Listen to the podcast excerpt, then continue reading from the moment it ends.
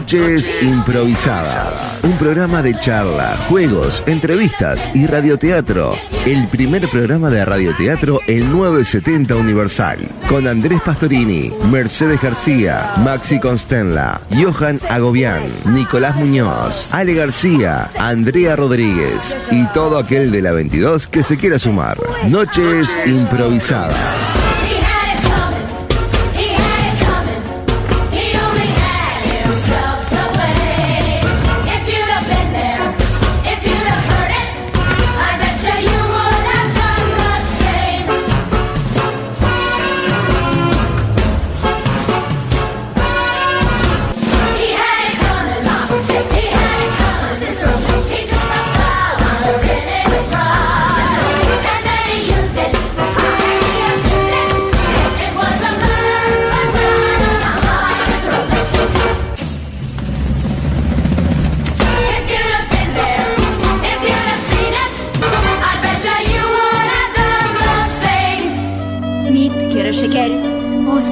Estamos en vivo con la pelea de una persona contra una máquina, una máquina fría, helada, un aire acondicionado. ¿Cómo estás, Jero Pisanelli? Uy. Estoy muy bien, eh, estoy viendo la, la lucha y le puedo decir a la gente que nos está escuchando que es una lucha aguerrida, ¿eh? Eh, Sí, sí. Una férrea lucha. El humano tiene una espada electrónica Sí. y la máquina no tiene nada y sin embargo está ganando la máquina. Pareciera que gana la máquina. Me voy, ¿tá? renuncio porque me ganó el aire acondicionado que no lo puedo prender. Prendió ahí, parece. Sí, pero está dando calor, Mercedes Todos me pueden agradecer, gracias. Prendió porque quiso, no porque se lo ordenaron. Es verdad, tenés razón, Jero. O sea, ganó igual. Eh, ganó, sí. Y justo ahora que estábamos conversando en, entre telones de, de la inteligencia artificial que está, está muy salada, Jero. ¿En qué estaba, qué, está, qué estuviste investigando hoy? Eh, hoy estuve, estábamos hablando de inteligencias artificiales y estuve leyendo un libro de un antropólogo que se llama David Graeber. La perdón que te interrumpe, Jero, pero la inteligencia artificial nos está escuchando y ahora en Mirá. Canal 4 está diciendo inteligencia artificial interpreta imagen. Pero eso ya lo sabíamos. Sí. No está diciendo nada. Bueno, pero vieron, que 4. hay unas ahora que crean imágenes, que vos le pedís Sí. y crean. Sí. Tipo cuadros, ilustraciones, cosas. Y uh, hubo, eh, vi una noticia reciente que hay un banco de imágenes muy conocido, una, es una empresa muy conocida que le pone, ¿cómo se llama? Fondos de agua a las, a las imágenes Mm. para que te las descargues, pero si querés la, la original la tengas que pagar. Claro. Y, y una de estas inteligencias artificiales generó una imagen, pero generó también con la, con la, con la marca de agua de la empresa. no era por inteligente esa inteligencia. O sea, le pidieron una, una imagen como hacía esa empresa y se la generó con la marca de agua y todo. O sea, eh, no, le pidieron una imagen, tipo, no sé, un barco en la tormenta. Pero se ve que, la- que, la- que, la- que el aprendizaje lo hacía de, de una de estas empresas Claro. y se le generó imágenes. Pensó que eso era lo que la gente quería. Exactamente. Está bien. Perdón, nadie me presenta porque me ganó Porque el aire. ganó la máquina, Mercedes García. ¿Cómo está Mercedes García? Que va a ser la, la encargada de tirar temas sobre la mesa. Muy, muy, muy buenas noches. Primero que nada quiero decir, eh, gracias al agua que hoy nos roció un poco, estoy muy agradecida. Estoy deseando que se caiga el mundo que para que tengamos agua y todos los departamentos tengan agua y estemos todos felices nuevamente. Los, los animales, las plantas, los seres humanos, absolutamente todos. Porque solo pensar que no hay mucha me da sed, quiero decirlo. ¿Se acabará la seca o no? Esa es la pregunta. Bueno, hoy se acabó. Hoy. Pero mañana. Pero no llueve mucho igual. Y le queremos decir hola a nuestro compañero impresionante, el señor Johan Agobian. ¿Cómo estás? Gracias por el... Johan impresionante Agobián. Impresionante. Gracias por la presentación. Eh, nada, yo no, no sé si soy impresionante, pero, pero sí te, debo confesar que tengo un gran talento. ¿Cuál es? El de llegar tarde a todos lados. Se lo puedo corroborar, yo soy testigo de eso. Así que no sé si es algo de para enorgullecerme, pero bueno, este talento en fin. Muy bien, y bueno, no podemos dejar de saludar, porque si no la saludamos quedamos fuera del aire, a nuestra querida operadora, Abril Andrés, que me encanta que sea nuestra operadora. Que no nos escuche Gastón ni Jordan, pero nos encanta que sea nuestra operadora. Ujú. Totalmente, nos hace corazones, así que es nuestra preferida, pero por lejos. Principalmente porque la, eh, la vez pasada que estuve yo, eh, me eligió como ganadora y tengo un millón de puntos en el... En, ¿Me en- empataste? Estuve viendo No, eso, un millón me no, parece... perdón, hay que discutir con 50.000. el Consejo Administrativo de Juegos porque me parece una... Disculpe, abril, una es el, disparatada. abril es el Consejo Administrativo de Juegos, así que hay que discutirlo con ella y ella sola. ¿Me está faltando respeto a mí? ¿Me está diciendo que estoy haciendo el adecuado? Muy bien, bien dicho. Yo digo que está haciendo uso y abuso de los puntos este en, en, extre- en No Extremaduría. te quedes con la envidia. Pobrecito. La envidia es mala, ¿eh? Como es, me- mata al alma y le envenena. envenenas, El chavo del 8. Bueno, Leche les- García. Sí, Todo cómo tuyo. no. Bueno, eh, les voy a contar una cosa que hace un tiempito que estoy pensando y me gustaría que ustedes vayan pensando ejemplos de su vida o de gente que conocen. Puede ser el típico, no, un amigo. Ok. ¿está? Eh, vamos a hablar eh, acerca del impulso versus la racionalidad. Me encanta. Bien. Ujú. Impulsos de... Impulso versus Ajá. impulso o racionalización, digamos. Lo humano, lo, lo- perdón, lo humano no, lo racional o lo animal, Eh, digamos. exactamente, exactamente. Entonces, eh, ¿qué vamos a hacer? Vamos a, primero, ¿qué, qué, qué piensan?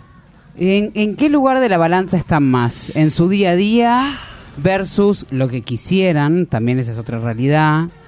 Eh, ¿Qué piensan? Yo ¿Son estoy- más impulsivos? ¿Son más, más de pensar las cosas? ¿Más de, de ver los pros y contras de las Cállate, cosas? Meche, por favor, déjame hablar. No, notoriamente Bueno, eso fue Andrés, impulsivo. Andrés es, Andrés es es impulsivo. impulsivo No. conmigo. creo. Eh, la verdad que yo estoy cambiando. Yo siempre me, con- me consideré una persona muy racional, creo que la sigo siendo, pero el impulso está ganando terreno. Igual, Andrés, te invito a que cuentes... Este, Que te calles la boca, Johan. a que cuentes alguna de esas historias de impulsividad que te han venido, que en realidad viene capaz que un poco del lado de, de el piloto automático, como le decís vos, pero, pero también de la impulsividad. Es como que a veces esa racionalidad eh, se apaga por un segundo y aparece la impulsividad y de repente aparecen chupones a señores Ah, mayores. sí, sí, sí. En, en ómnibus de gente que no conocemos, es verdad. Es una historia muy conocida en esta radio. Ese fue muy Yo no racional, la conozco esa. Ese fue muy racional porque él hizo, Extremadamente él hizo en el racional. viaje el pro y el contra de darle un beso a la señora. Bueno, ¿Besaste a una señora que no conocías? en el en el un ómnibus. ómnibus. No, no, en la mañana, estaba, estaba al lado mío y, y- y- y yo apoyé, el- yo estaba al lado de la ventana, apoyé el, ba- el brazo en, en el asiento de ella para yo levantarme y girar porque tenía la mochila. Y bueno, la tuve muy cerca y no sé, algo en mi cabeza se volvió automático. Y, y ese gesto de, de- de apoyar y girar como un abrazo me hizo acordar a mi novia y le di un beso. Pero no la conocía. ¿Y la señora cómo reaccionó? Eh, me- en el mo- después que le di el mi- Es su le- pareja ahora. claro. Tenemos hijos. Eh, no sé, porque me, en el momento que le di el beso fue que, que se me que, que volví a la conciencia y me dio mucha vergüenza. Eh, La señora era plus 60, plus, Sí, plus 70. 60. Y capaz que le, le alegraste el día. Dijo, Capaz que bueno, sí. me besaron. Pero claro, a mí me encantaría. Bueno, No, pero bueno, eso también, porque ahí hay una, allí para mí ahí hay una diferencia que capaz que es esto de estabas como medio entre dormido o medio a mí me pasaba mucho Cansado. eso antes de, de que entraba en, en un modo automático cuando algún gesto me llevaba al automatismo. Por ejemplo, el gesto del abrazo, una persona enfrente me llevó... es-. O sea que ta- no podemos decir que fue un impulso porque capaz que no te generó el impulso de darle un no, beso. fue algo que, que, que, que que el Sino que cuerpo fue un gatillo. Este, Me dicen el gatillo, sí.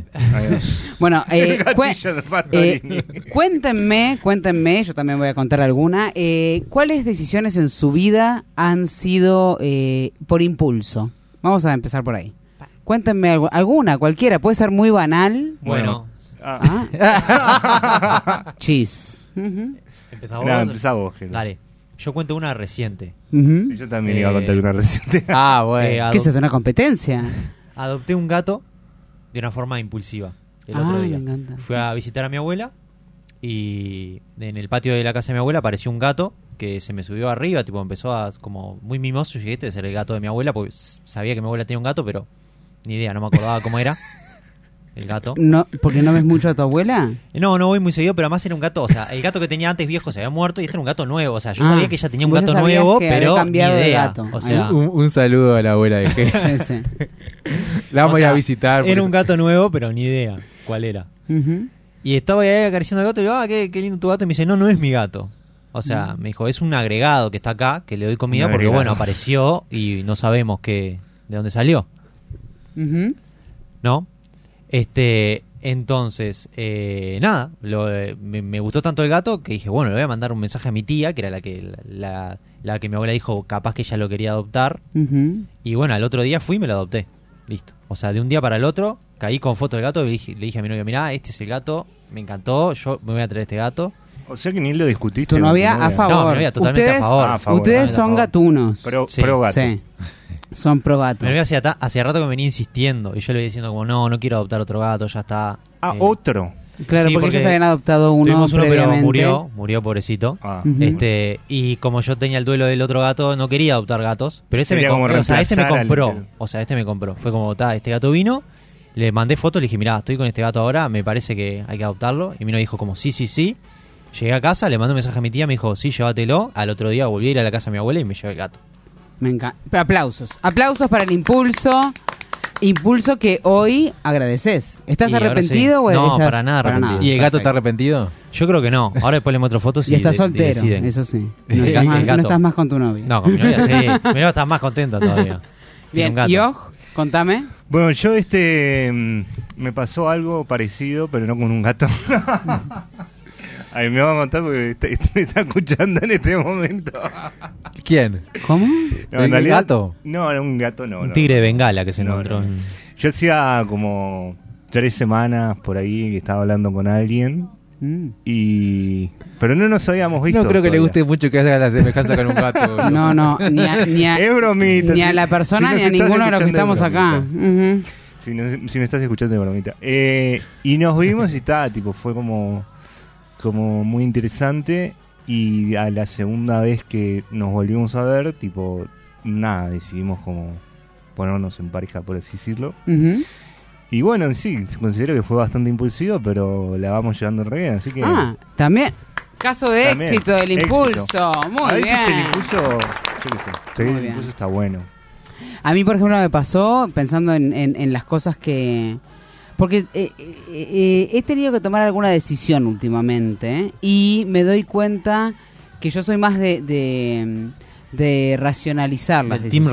racionalizar. Sí, sí, pero sí, me ha- sí tengo historias de impulsos eh, que me... Por ejemplo, me acuerdo, eh, eh, me pasó con el teatro, básicamente, cómo yo conocí el teatro. eh, estaba caminando, en- esta- estaba de viaje y estaba caminando, el teatro no, la improvisación en realidad, estaba caminando por, por, la, por la calle y estaba de viaje y de repente escuché risas desde adentro de un que salían como de una como de un, de un teatro digamos pero era como de una de una sala como que estaba más expuesta a la calle. Como un barcito poner entonces pero como que no era tan conocido el formato bar eh, show en ese momento. Era como que un bar era un bar y no había un show o no sé.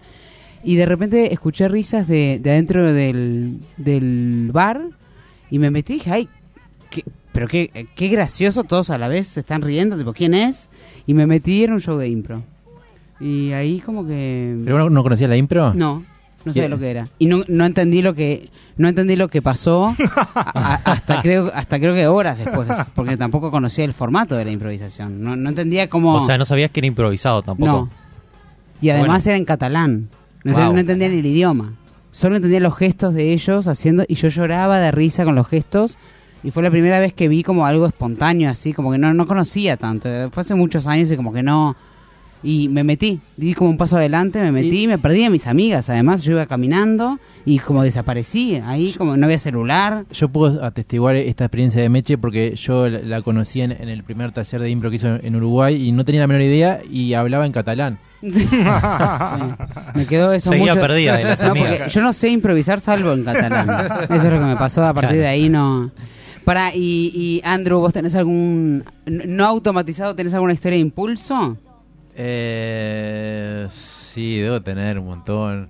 Te- Estoy racionalizando para que se puede contar y que claro, no. claro. Tú- no racional- ah, te- Toma el impulso de, tomar, de contar la historia, vamos. Pero, eh, no, bueno, me acuerdo la de la última que tuve, que, que en realidad no, no, no me enorgullece. De tener un No, no, por eso. Puede ser un caso de éxito. No, Aplaudamos no. por mi improvisación en catalán, por favor, gracias. Puede ser un caso de éxito o un caso de no éxito. ¿eh? es un No caso de jugando. éxito conmigo mismo. Bueno, a ver. Eh, que, que yo sí tiendo... Abracemos los, no- los no éxitos. Eh, no, que, que yo tiendo a ser como tranquilo y me, me gusta ser tranquilo, pero en esa ocasión me sentí. Estoy pensando porque tengo dos que son iguales. Las dos últimas fueron medias agresivas. Eh, voy a contar una de un supermercado. Eh, el, el supermercado que, que está al lado de mi casa, que está bárbaro, que me encanta todo. Eh, eh, justo que sucedió cuando nació Clarita, que yo estaba un poco nervioso.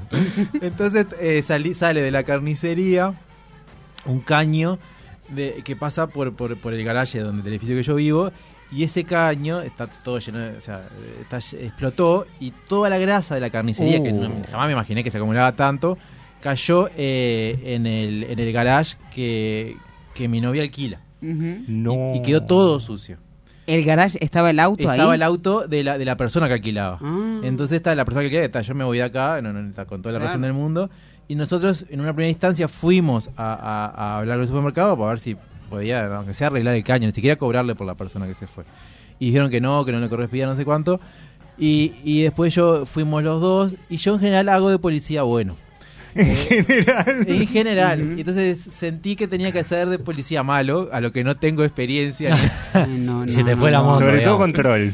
Eh, Entonces, eh, claro, no me sale bien. Entonces, claro, sentí que la persona me, me estaba como mintiendo, o sea, me estaba como verseando, no iba a pagar jamás nada. Y entonces yo le dije, mira, si, ¿qué, ¿a vos te gustaría que yo te comprara toda la carne de acá y te la tirara la grasa acá en la ventana? ¿O te la rompa? Claro. pues estaba indignado. Claro. Eh, igual no, esto no, me, no, no me gustaría repetirlo. Pero, ¿y pero- ¿Por qué fue un fracaso, Andrés, por ahora? porque no, porque no me gusta hacer así. Sí, pero, sí, pero, pero pero funcionó, ¿conseguiste ¿pagó o no pagó? eh, conseguí que lo arreglaran. Y sí. bueno, Y bueno. ya está. Por más policías malos, Un vamos. Un Pero ¿Sabes lo que, me, eh, eh, lo que me, acor- me- me hiciste acordar? Que en realidad no tiene nada que... Bueno, el impulso es la forma en la que uno reacciona también. Me acuerdo una vez, eh, yo trabajé, trabajo en Ciudad Vieja, pero ahora voy un poco menos por el tema remoto, etcétera. Pero antes iba todos los días y eh, me pasó una vez... Y tenía como un lugar donde, cuando vos trabajas en Ciudad Vieja, hay como lugarcitos donde compras comida, porque no cuando no te llevas todos los días, Claro, bueno... sí. Entonces ponerle que había un lugar de tartas, que era el típico lugar donde todo el mundo iba, compraba, eran ricas las tartas, eran tartas, bla, bla, bla. La cuestión es que un día eh, yo fui a comprar una tarta, como si me fuera hoy me acuerdo, una tarta eh, napolitana, ¿no? Jamón, queso, tomate, bla, bla. En catalán. No, no, no, no te lo puedo decir. ¿Sí? Tomat, tomat. Tomate. Este, y cuando le fui a pagar a la cajera, la cajera me dijo, eh, no tengo cambio. ¿tá? Entonces yo le dije, ay, mira, no tengo ahora, eh, ¿para qué hago cambio? Eh, no, no, no te preocupes. Como sé que venís en la semana, me pagás en la semana. La cuestión es que cuando yo llego a la oficina, me entero que tengo un cliente, ponele, en Paysandú. Y me tengo que ir al otro día a Paysandú unos días, tampoco seis meses, no sé, digo, me tuve que ir a Paysandú a, eh, trabajar. Y de, ponerle que eh, demoré, o sea, estuve unos días en Paysandú y de repente me llama mi jefe, que estaba en Montevideo, y me dice, Mercedes, ¿sabes qué? Me están llamando a mí No. porque la debes... roticería. Me estás No, jodiendo. te lo juro. Porque debe... Si me estás escuchando, sabes quién sos. O sea que te tengo entre ceja y ceja. Debes 100 pesos de... 180 pesos de no digo que no se- que sea el- no, no- no es el monto el problema lo que a mí me, a mí me molesta la acción no O sea, Claro. te llamaron en la... ¿Cómo sabían dónde trabajaba? porque era conocido es, es- es como que vos vas a un lugar y decís ay eh, estos son de al lado estos son de enfrente o sea como que Ajá. saben Yo, yo quiero eh, mostrar la otra cara no, de pará, Mercedes pará, García. pará, pará. Entonces, perdón, entonces eh, me llamaron y me, me llama mi jefe y me dice que lo estaban llamando a él, que él no tenía nada que ver, porque yo tenía una deuda. Ay, ay, ay, ay. Era una cosa increíble. Por Por un una tarde. Y porque yo no iba, no estaba yendo a pagar. Yo era una amorosa y que no Sos, sé sos qué, amorosa, no. Mercedes. Siempre, siempre. Sos una persona amorosa. Pero realmente, y que le querían avisar a mi jefe para que él tomara eh, tomara acciones sobre el tema. O sea, no sé, me despidiera. No, no sé qué era lo No, no, no. Entonces me llama mi jefe, me dice, mira, se riéndose, me dice, mira, me están llamando diciéndome esto. Yo en Paysandú, que había 40 grados de calor, era verano. Entonces, cuando volví a Montevideo, ¿para qué? Fui directo, toqué, Ay, ay, el tres, toqué tres cruces, porque volvíamos Ay, en Bondi, toqué Lo tres primero que hiciste fue... me fui directo a este lugar. Vi un cartel seguro. No, no, claro, con un cartel que tenía mi cara. Y Morosa. entro y vos sabés que yo vos- eh, perdón eh, Andrés vos me considerás una persona violenta Para nada. para nada bueno porque viste que hablo como co- pasional No, no, se ve que estaba un poco fuera de lugar porque entré a los gritos diciendo quién fue la desubicada que llamó a no sé qué la cuestión es que me empiezo a pelear con una persona, no físicamente, sino que ella me tiraba. No, no saben lo que era esto. Es huevo duro. ¿qué Ella me tiraba un ticket de 180 pesos por la cara, en la cara, yo lo agarraba, lo hacía bolita y se lo tiraba a ella de nuevo, y ahí estábamos con el ticket que va y que viene, que era el ticket que yo debía. Ajá. Y yo le dije que nadie más le iba a ir a comprar nunca de toda la oficina, que somos como 400 personas, que obviamente yo no tenía el poder de hacer eso, pero no importa, nadie de todo, y que se iban a fundir. Y tus hijos van a pasar hambre. Sí. Y me fui. Ya, y quise golpear la puerta y la puerta era como en vaivén y quedó ahí. y te pegó de ni, nuevo a la siquiera, ni siquiera pude romper. eh, de- Mejor, de-. Para, pero no pagaste los 180. Eh, ella no me los quiso. No, perdón, yo le tiré la plata. Le tiré un billete de 200 por la cabeza y ella me lo tiró de nuevo y lo agarré, yo qué sé. Bueno, está. La cuestión es que, ¿qué me pasó? Era el lugar de tartas más rico de Ciudad Vieja en ese momento. Y tenías que mandar Y a alguien más a comprar. Tenía que mandar a alguien a comprar. Y no podían decir mi nombre. Y todo el tiempo yo estaba incógnita. Y como yo era conocida. Iba con lentes, sí. y, inclusive se, se vendían tipo media tarta y media tarta. Y ponerle que la media y media de tales gustos eran mis preferidas. Y ella ya sabía, me decían lo de siempre. Y yo tenía que mandar a otras personas a que pidieran ese media. Era re obvio que era yo. Pero yo nunca más dije que iba a comprar ahí. Y además dije que nadie de mi empresa iba a Mi empresa no es, pero iba a comprar ahí. Y no sé cómo le fue. Abril, ¿viste con qué gente de- estás operando? Así que ojo. Ojo con lo que me hace. Bueno, pero yo quiero contar la, la otra cara de Igual Y Meche voy a decir García. algo. me pareció Hoy muy los 180 pesos eran tipo un millón de dólares porque fue hace mucho tiempo. Cuando, con Meche, perdón, Johan, eh, una vez nos tomamos un taxi eh, que yo pedí en la aplicación, creo que era un Cabify, y, y yo me bajé antes y Meche siguió el viaje. Verdad Pensando que ya, yo también pensaba que yo había pagado el viaje en completo. Y llega y, Meche, y le había puesto efectivo. Sí, Y el señor me dice, eh, eh, señorita, no sé, 200 pesos, no sé cuánto era. 180 pesos. 180 pesos, que los míos se- yo- y le digo, no, no, ya pagó mi compañero. No. No, ¿Cómo no? No, pero espere porque... Y yo, yo estaba convencida que le había pagado y no quería que nos cobraran doble. Entonces empecé a discutir con el señor. Y bueno, la cuestión al final pagué y, a- y a- me, yo no. me, embat- me embatató Andrés con los 180 pesos, hablando, en- de- de- hablando en serio. Pero bueno, Bueno, yo dale. quiero decirle a la audiencia que puede escribirnos. ¿Cómo no? Ah, Situaciones. 092 0970 Impulso versus racionalidad. o Y- arroba noches improvisadas. Y les quiero contar eh, co- cómo quería yo hacer esta dinámica que era así. Eh, quería también eh, cortito, más cortito que el impulso. El impulso para mí es más divertido. ¿Están de acuerdo conmigo? Como que ser racional es más divertido ser impulsivo, porque como que te tirás a la piscina. Puede ser, sí. Eh, Muchas puede veces mis amigas también. me dijeron... Es más divertido a no corto hay agua- plazo". no hay agua en la piscina, no te tires. Y yo fui corriendo, me tiré, me di la cabeza contra la... Obviamente. En situaciones, ¿no? Estoy hablando de algo metafórico. Claro.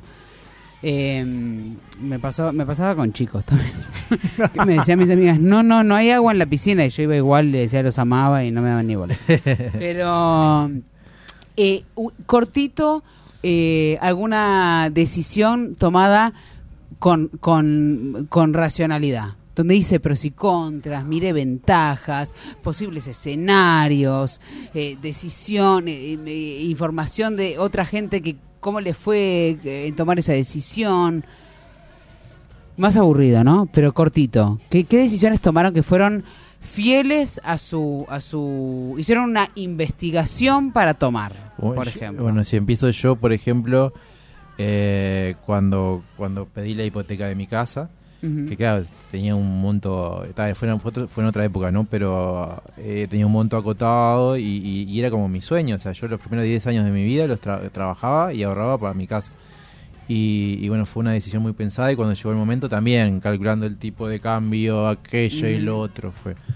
Y, Eh, ¿De éxito? eh, sí, claro, porque fue como... Fue mucho trabajo, ¿no? Sí. Fue mucho trabajo. Excelente. Jero. La compra de mi última computadora. Hace To- como- Se dan cuenta que todo es financiero, ¿no? Hace como hablando. cuatro años, ponele, sí. Porque estudié mucho para ver qué computadora me convenía, qué procesador, qué no sé qué. Y bastante bien la saqué. A la men- o sea, el precio más bajo que pude, la mejor computadora que pude, digamos. Caso de éxito. A mí me suena que la computadora de Jero tiene nombre. ¿Puede ser o no? No, no le puse nombre. Tiene un pegotín, pero no tiene nombre. Bueno, a mí me pasa parecido a Jero también. Yo cada vez que quiero actualizar, comprar, compu- sea computadora, laptop, por ejemplo, lo último fue, eh, fue el celular que agarré, investigué por internet, porque me estaba podrido, estoy podrido, de esos celulares que salen eh, muy caros y que de repente uno torpe, porque bueno, yo soy torpe, eh, me considero torpe, se me cae, se me resbala, lo que sea, pega contra algo y págate, se rompe la pantalla. Igual, Johan, si estás de acuerdo conmigo, cualquier empresa que venda celulares costosos o que fabrique celulares costosos que nos quiera auspiciar y regalar celulares para todos aquí, inclusive la operadora Claro. de operaciones, eh, bienvenido. Siempre, por supuesto. Ah, allá sea de celulares o de. Eso fue un bizcochos. impulso, Mencho. Entonces estaba podrido eso, que porque claro, después cam- querés cambiar la pantalla o algo y te, te sale más caro que el celular. Y es como que, ¿qué, qué onda? Y empecé a averiguar sobre un tipo de celular en especial que se llama tipo los celulares RAF. ¿Rafa? RAF. RAF. Que serían celulares este robustos en, en español. Y bueno, la verdad es que Ah, me encanta. Ahí venden, venden el web. que tenés. ese que tengo yo acá, que, que pesa más o menos como un niño de, de tres De años. tres meses. tres meses, Sí. pero, pero la verdad es que, que, que tiene un aguante ¿eh? y aparte tiene Mirá. como una especie de prueba militar que le hicieron antipolvo, anti eh, calor, frío y bombas No nucleares. sabía que existía Johan. Bueno. Sí, sí, Sos de, de tirar, de, de que se caigan, de que se... Es que tengo, es que mitad y mitad, o sea, por un lado que se me cae y por otro lado es mala suerte. Entonces, Claro. si sumás las dos cosas es terrible para un celular. Y ¿Ya, ya probaste este, tirarlo por ahí a ver no, qué No pasa? he probado por las dudas, pero bueno, supuestamente tiene una especie de... Vamos a probar. Personas, a las 11 de la noche terminan noches improvisadas. Los esperamos acá en 18 de julio 12.20 y Tiramos vamos a probar. tercer piso, tiramos el celular para ver si se rompe o no. Pero bueno, supuestamente tiene un, un, un, este coso que se llama Gor- Gorilla Glass. Gorilla. Ah, Gorilla. Glass, que es bastante es- resistente. aguanta gorilas. Y, Con un gorila lo entrenaron. lo testearon en gorilas y parece que aguanta. ¿Y vos, Meche? Menos dos. Antes de irnos a la pausa. Eh, bueno, eh, no quería no quería hablar como de algo de, de- de- también de comprar o hacer una inversión, porque ya lo dijeron ustedes. Todo lo que tiene que ver con medicina, por ejemplo. Yo soy muy de... eh, no, o con arreglos, tipo... mm, O sea, digo arreglos... eh, no- Económicos también. Sí, bueno, no, arreglos tipo... Los dientes, eh, Ahí va. Arreglos de, tipo, voy, hablo con alguien que tuvo la misma experiencia, le pregunto, ¿y cómo quedaste? Lo miro, le miro los dientes, algo como esas cosas, algo como, como lo que se llama como un benchmark, como que mirás el mercado, a ver cómo, cómo está el tema. Bueno, hago mucho eso con, con médicos o con, o con, por ejemplo, no sé, con servicios, ¿viste? No sé, tengo que poner cortinas. Entonces, le pregunto a todo el mundo, ¿qué cortinas, por decir? ¿Y cuáles son? Y las no sé qué, y las no sé cuánto, y las no sé qué. Y ahí estoy siete años para tomar una decisión, después ya no, no tengo ni ganas de poner cortinas, me cansé. Pero también me pasa eso. Si alguna mutualista, servicio odontológico de cortina nos quiere auspiciar. Pero entonces, eh, para hacer esta última dinámica, digamos, que, que, que nos, que nos termina la, la charla, ¿cómo son ustedes entonces, mm, si me paro más en lo racional que en lo... Que en lo eh, que, en la otra parte que no me sale la palabra, Eh, racional y impulsivo. e impulsivo. ¿Qué sos? Yo diría 50-50.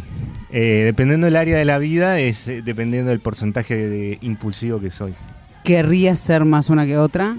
Eh, no, a mí me gusta la complementariedad de ambas. ¿Te gusta el balance? Eh, me gusta el balance. Yo diría Pero- racional. Salvo los gatos. Salvo con los gatos, racional. Muy bien. Eh, racional y me gustaría ser de a poquito un poquito más impulsivo. Exactamente. Bueno, yo soy igual que vos. Muy bien. Racional y me gustaría ser mucho más impulsiva. Como que a veces hay días que digo, ta, voy a hacer todo lo que se me ocurra. Y a los 10 minutos digo, ahí está, no, qué bolazo. Qué me vuelvo a mi casa, me, me- tomé un ómnibus que no era y digo, tipo, ay, me, me aburrió. Creo que nuestra operadora está por tener un impulso racional de mandarnos a la pausa. ¿Puede ser? Noches improvisadas.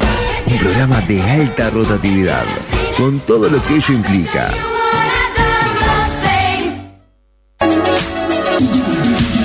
En madera, decoración personalizada para tu hogar, empresas y eventos. Búscanos en Instagram, arroba luartmaderas.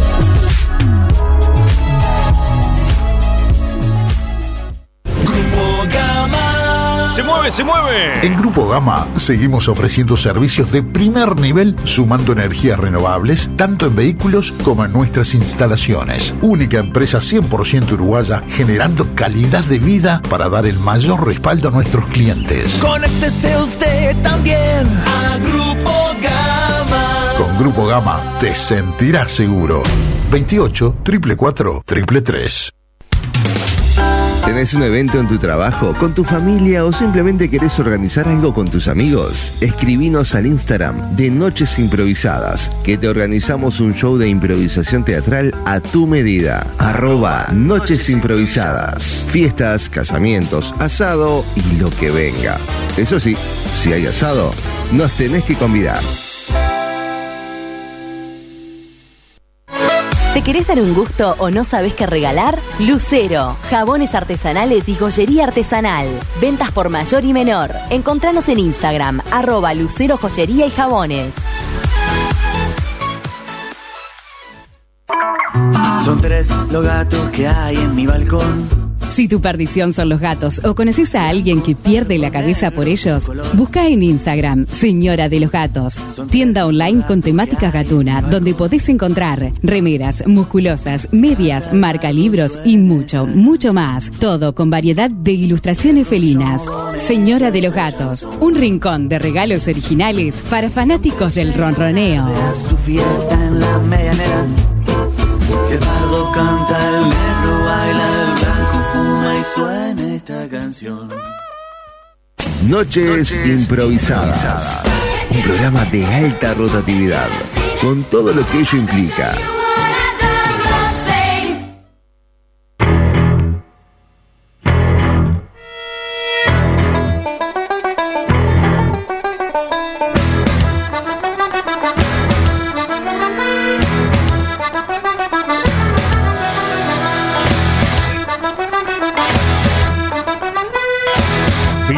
Bienvenidos, bienvenidos a una decimocuarta edición de los Juegos del Hambre.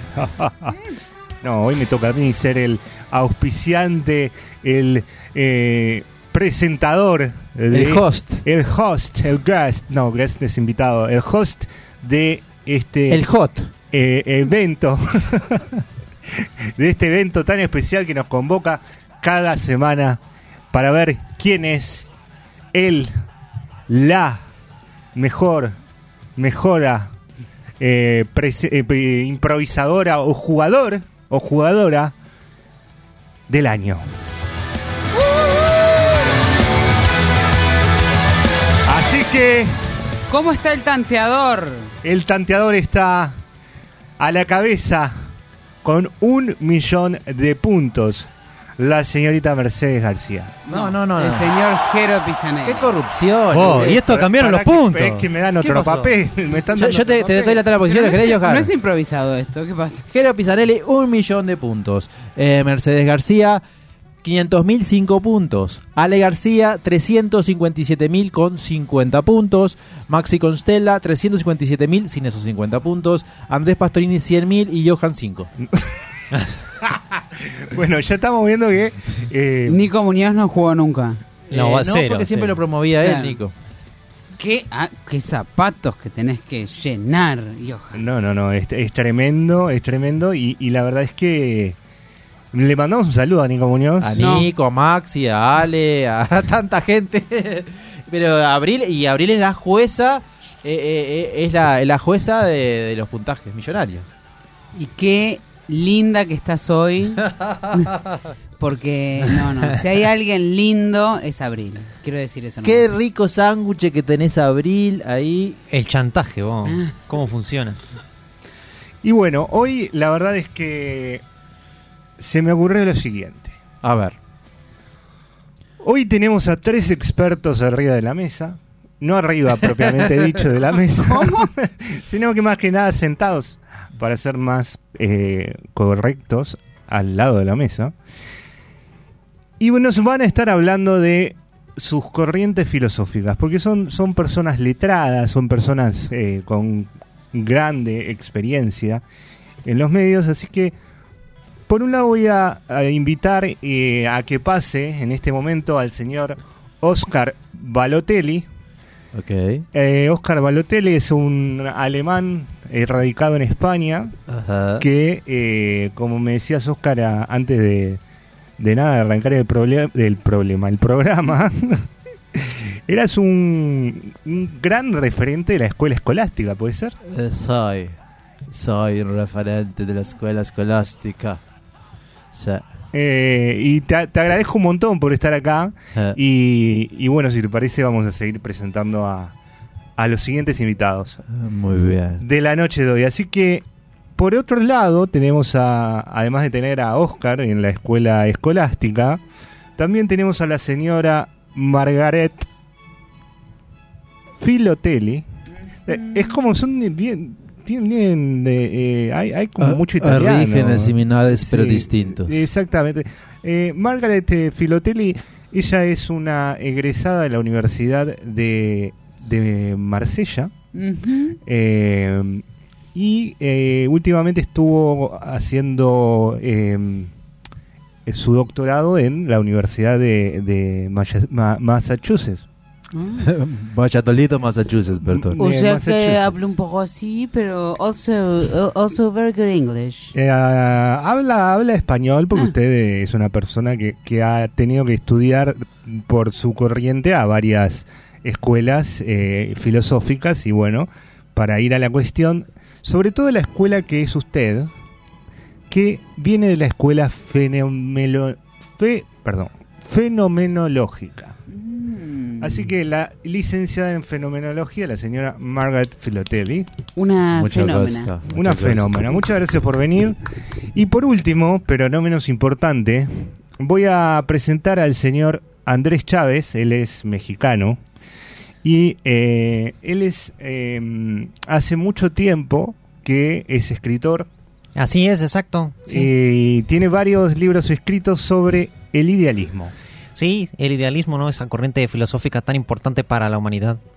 Así que, bueno, una vez presentado arriba de la mesa a cada uno de nuestros participantes, me gustaría que esta- estas este, eh, escuelas filosóficas entren en, en- en- en contacto, entren en contacto entre sí, puedan ser articuladas y veamos qué tiene cada una de ellas para ofrecernos. Para, por ejemplo, yo que nos escucha o cualquier persona que nos está escuchando pueda llegar a decir, Opa, qué interesante, lo puedo tomar para mi vida. Así que en este momento, Oscar, eh, si nos querés presentar un poco de qué va la filosofía, el estilo de vida por el cual usted este, tanto ha estudiado. Eh, Muchas gracias por el espacio, Johan. Eh, el término escolástico proviene de scholasticulus, Scholasticulus es una palabra eh, conjuntiva del griego escola, escuela. ¿Tiene algo que ver con la escuela de Osamba, no? No, no, no. Tiene que ver con el amor a los materiales de madera. Ah, oh, ok. Porque culus en griego es madera. La escuela de la madera, formada por carpinteros, pero que se, di- se diversificó. Eh, están los carpinteros eh, que hacen muebles y los carpinteros que aman los muebles. Ok, ok. Todo se empezó a desarrollar en el monasterio de Scholasticulus en ¿Tenía Grecia. mucho- muchos culus ahí en, en el monasterio?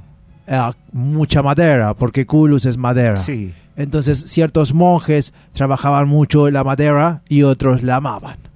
Tal fue así que con el correr de los años eh, los monjes no se reproducían, pero sí venían nuevos monjes a Scholasticulus.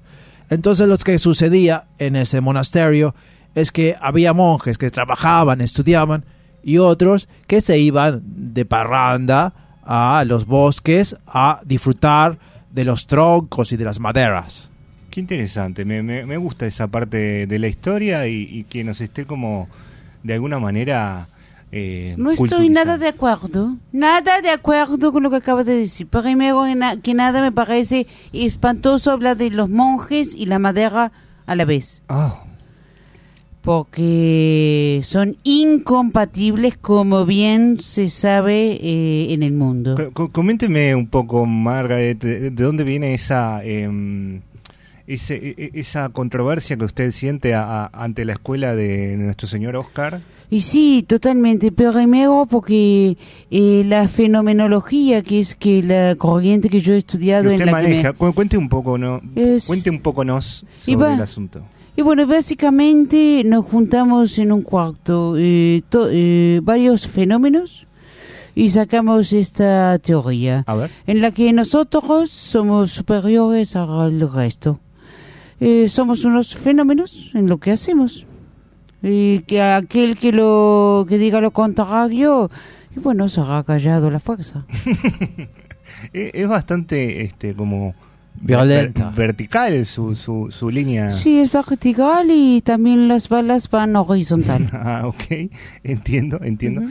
Y Por, eh, por lo tanto, hemos encontrado varios eh, problemas con los monjes, varios problemas con la madera, pero usamos armas de madera para hacer nuestro punto un poco más fuerte. sí, yo estoy eh, viendo acá un poco sus estudios, este, y hay un par de artículos que comentó de, Ujú. de cómo hacer estacas con madera, ¿Sí? este, y Se uti- clava en el corazón si usted no está de acuerdo de que nosotros somos unos fenómenos o en la pierna si está si quiere pensarlo. Sí, pero el punto común es que lo clava en una arteria para asegurar como una muerte más. Ah, sí, porque somos buenas personas también. Una, ma- una muerte más rápida. O- ok, muchas gracias, Margarita. No, por favor. Bueno, eh, Después me dices si está de acuerdo o no con la Sí, filosofía. Bárbaro. Me- no, no soy yo igual el que tiene que decir si está bien o mal. Acá estamos Ah. No, como le para- quiero preguntar a Oscar después y a nuestro amigo acá y a la, de- me- a la mexicano. derecha. Chávez. Mexicano. a Andrés Chávez. Chávez. Y nada, Andrés Chávez. eh, la corriente del idealismo, de esta cuestión que usted tanto ha descrito, co- coménteme eh, sus principales Bueno, características. primero que nada, lo principal de, idea- de idealismo es que es la única corriente en este salón que sí es filosofía. Como se dará cuenta, eh, la escolástica deriva directamente de la masonería y eran trabajadores de la carpintería que se dedicaron mucho tiempo a pensar y simplemente derivó de eso, así que no tiene nada de filosófico en realidad. Y como se habrá dado cuenta, la fenomenología simplemente son un par de, de loquitos que se juntan en un cuarto a pensar que son superiores. Entonces, eh, el idealismo lo que sí quiere intentar es que com- no como todos creen que son corrientes ideológicas, sino que simplemente se trata de que uno, sus ideas, pues salgan bien, ¿no? Sus ideas estén ideadas. ¿Se puede decir que cada uno de nosotros tenemos algo de idealistas?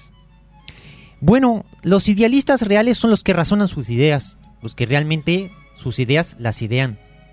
Ok. De eso se, se trata el idealismo, de idear las ideas. A- acá tenemos a. Pero a mi idea... Margaret, Sí, sí, yo tengo una idea. Que soy una fenómena, entonces... Esa es mi idea. Pero no se desarrolla, es una idea que cae. No entiendo, viendo, eh, ¿eh? no entiendo bien a dónde cae. Pues cae al vacío, al vacío de la no existencia, porque la idea es y la no idea no es. Y si entonces usted piensa que es una fenómena, pero si idea no se desarrolla, pues entonces no es una idea. Ajá. Y es una no idea. Y la no idea no es. O sea que si no es una idea, no es. Exacto, está la idea y la no idea. Mm, es como la, co- la- Iba a decir la corriente y la no corriente. Exacto, exacto. Ustedes lo están entendiendo. Eh, el ser él, el, el no ser no es. Y la idea es. Y la no idea no es. Eh, eh, creo que voy agarrando un poco el, el hilo de, de- de su escuela.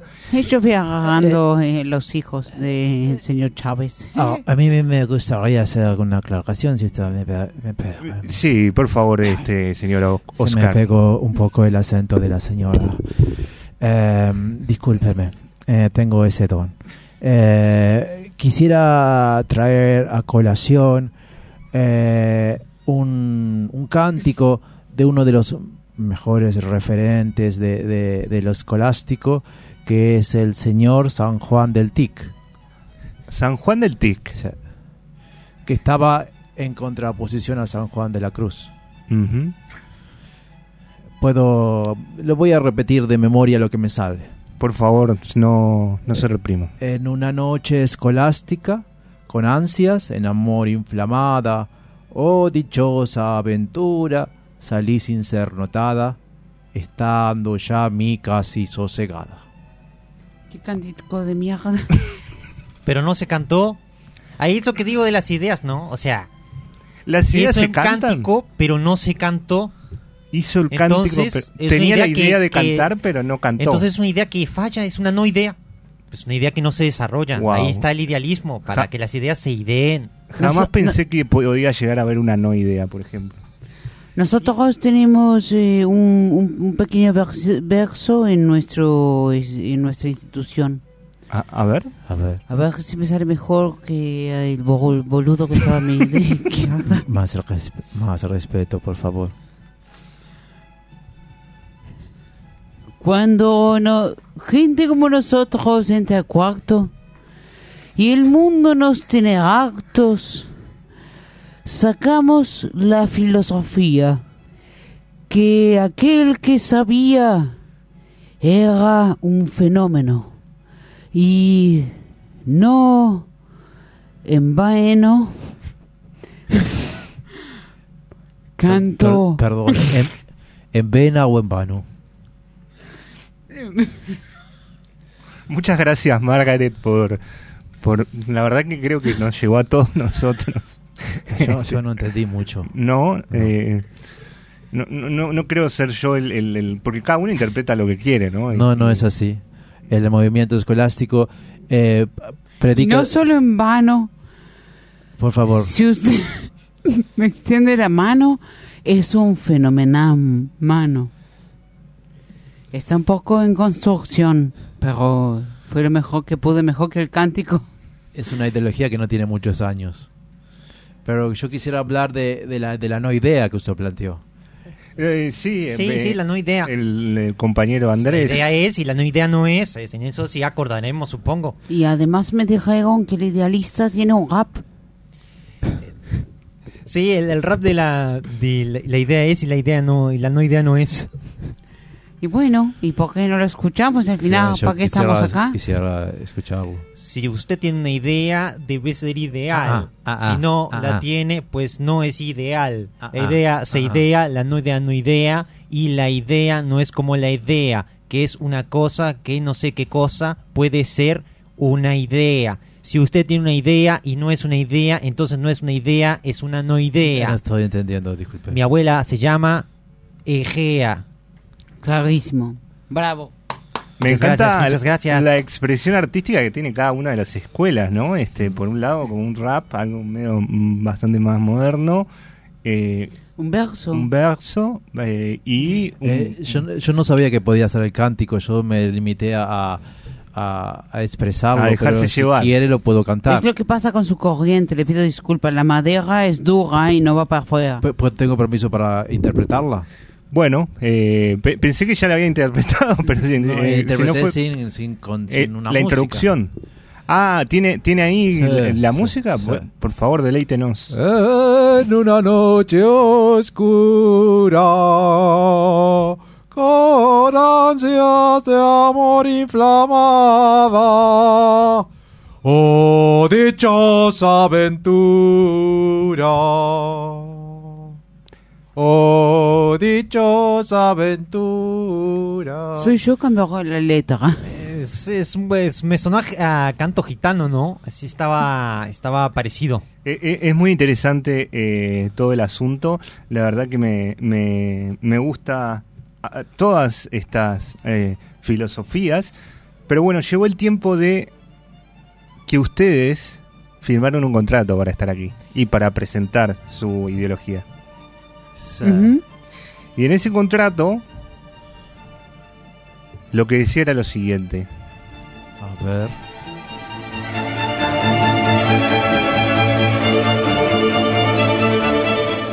Ustedes, por voluntad propia, me van a acompañar a ir a un cuarto.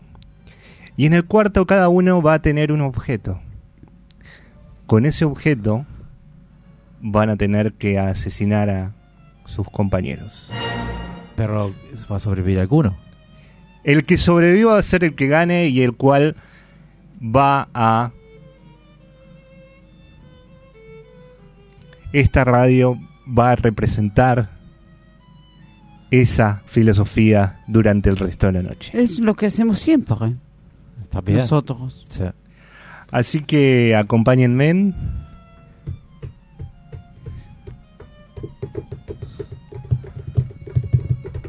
Y por acá vamos a ver cuáles son los objetos que le toca a cada uno a ver. para asesinar. Cuando usted dice asesinar, dice realmente eh, matar a la otra persona. Matar, occipita- o- el oxiso de occipitar, eh, asesinar, matar. eh, En español, por De- favor. no es una idea muy ideada la de usted. ¿eh? No, no, no. Y, us- y cada uno debe tratar de, de- de que esto no suceda. Ah, o sea, yo ¿Por tengo que qué? matarlo, pero no puedo matarlo al mismo Eh, tiempo. eh, usted tiene que matarlo, pero él se va a defender. Oh, estoy empezando a entender. Bueno. Amo esta música. Eh, ¿Se entiende? ¿Se entiende? Sí, se entiende. se Nosotros vamos a tener los objetos y cada uno de nosotros intentaremos matar y el resto eva- evadirá su muerte. Trata de evadir su muerte. ¿Y- y, y exactamente. se puede matar a usted? No, no, yo, yo nomás estoy ahí, ustedes no eh, ven que está todo oscuro, oscuro, no, pero que no se ve nada para el otro lado, pero en realidad es una cámara Gesell que yo puedo ver, porque me gusta ver cómo se matan. Bien. Eh, Eh. Es un poco retorcido, pero señor eh, audio oyente, es un juego. Eh, está bien. Bueno, ¿qué objeto me toca a mí? El objeto que le toca al señor Oscar Balotelli Mm. es... tan, tan, tan, tan. Redoblante. Redoblante, por favor. ¿Ten- ¿Tenemos redoblante? Tenemos redoblante.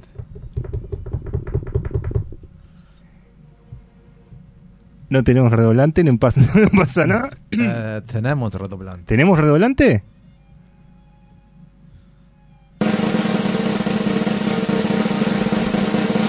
Es un spinner. ¿Qué es un spinner? Un spinner es el objeto para la ansiedad, vio que tiene como, como tres agujeritos y que gira. Ah, un ventilador sin corriente. Eh, parece, Ah, parece, pero es para la ansiedad. A ver, bien. A la señorita Margaret Filotelli. Un paraguas. Oh, Pero eso está bastante es mortal. un ¿eh? arma, es un arma, me gusta. Y para el señor Andrés Chávez, Dame algo bien. un patito de hule. No manches, güey. Así que me despido momentáneamente y próximamente me gustaría ver al ganador. Así que a partir de ahora los dejo para que... Por favor, Andrés, no empezó todavía el torneo. No, pero si estoy muy tranquilo con mi patito de hule, ¿cuál es tu problema? Así que a la cuenta de 3, 2, 1, impro. Eh, ¿Alguno de ustedes es supersticioso? Si abro el paraguas acá, ¿tienen problema? No, ábrelo, no, no hay problema. O sea, eres tú la que arruinas tu propia suerte. Eh, bueno, a mí me da un poco de miedo, señora. ¡Ah! ¡Ah! Siento que la oscuridad de la maldad escolástica y las maldiciones caen sobre mí. Me siento con calor. Oiga, miren una piscina. Ah, ayúdame. Vamos a tirarnos un chapuzón ya que hace calor. Vamos. Estoy de acuerdo. es- yo voy a tirarme con mi paraguas porque en realidad floto. ¿El paraguas flota? Conmigo arriba. No. es un paraguas interesante. A ver, vamos a la piscina. Oh, qué lindo el patito como flota. No hay nada más relajante o refrescante que darse un chapuzón en la piscina en un día caluroso. Oye, ¿qué puso ¿Quién publicidad?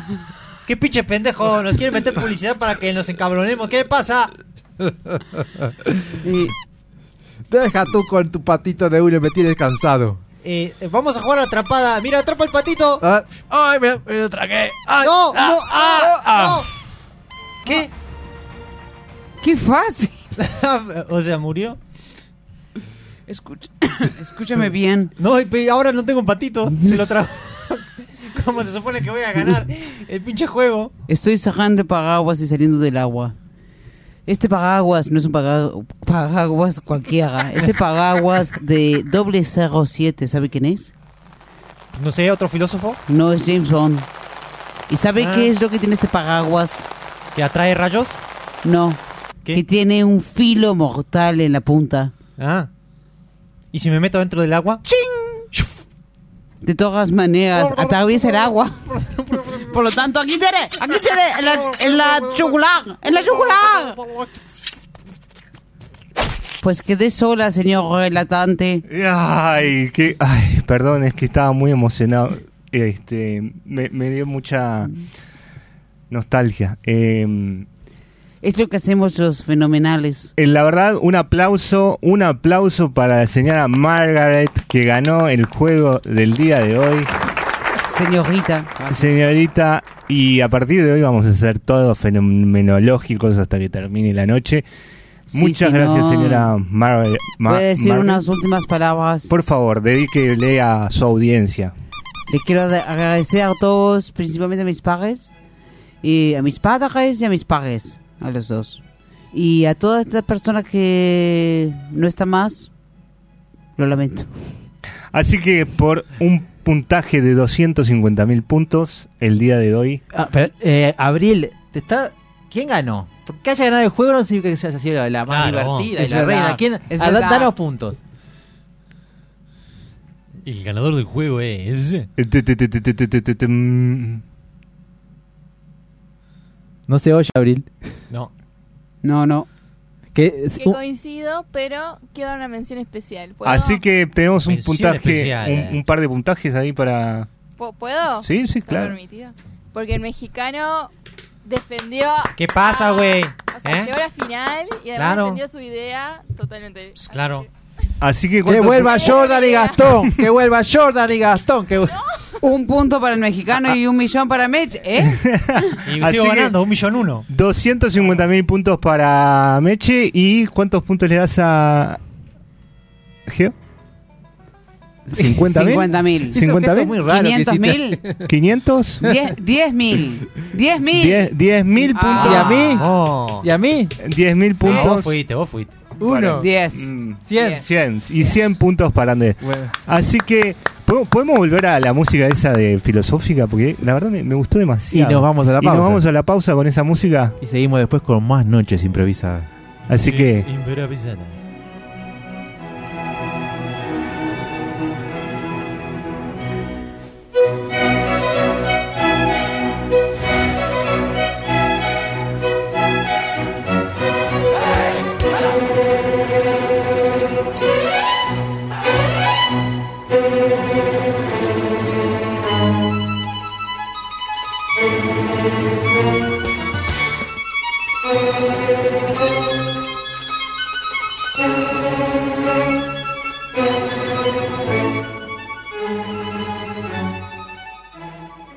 Noches, improvisadas. Un programa de alta rotatividad, con todo lo que ello implica.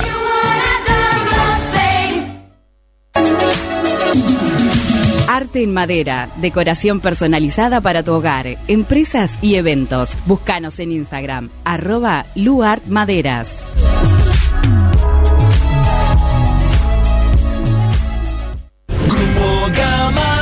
Se mueve, se mueve. En Grupo Gama seguimos ofreciendo servicios de primer nivel sumando energías renovables tanto en vehículos como en nuestras instalaciones. Única empresa 100% uruguaya generando calidad de vida para dar el mayor respaldo a nuestros clientes. Conéctese usted también a Grupo Gama. Con Grupo Gama te sentirás seguro. 28 444 333. ¿Tenés un evento en tu trabajo, con tu familia o simplemente querés organizar algo con tus amigos? Escribinos al Instagram de Noches Improvisadas, que te organizamos un show de improvisación teatral a tu medida. Arroba Noches Improvisadas. Fiestas, casamientos, asado y lo que venga. Eso sí, si hay asado, nos tenés que convidar. ¿Te querés dar un gusto o no sabes qué regalar? Lucero, jabones artesanales y joyería artesanal. Ventas por mayor y menor. Encontranos en Instagram, arroba Lucero Joyería y Jabones. Son tres los gatos que hay en mi balcón. Si tu perdición son los gatos o conoces a alguien que pierde la cabeza por ellos, busca en Instagram Señora de los Gatos, tienda online con temática gatuna, donde podés encontrar remeras, musculosas, medias, marca libros y mucho, mucho más. Todo con variedad de ilustraciones felinas. Señora de los Gatos, un rincón de regalos originales para fanáticos del ronroneo.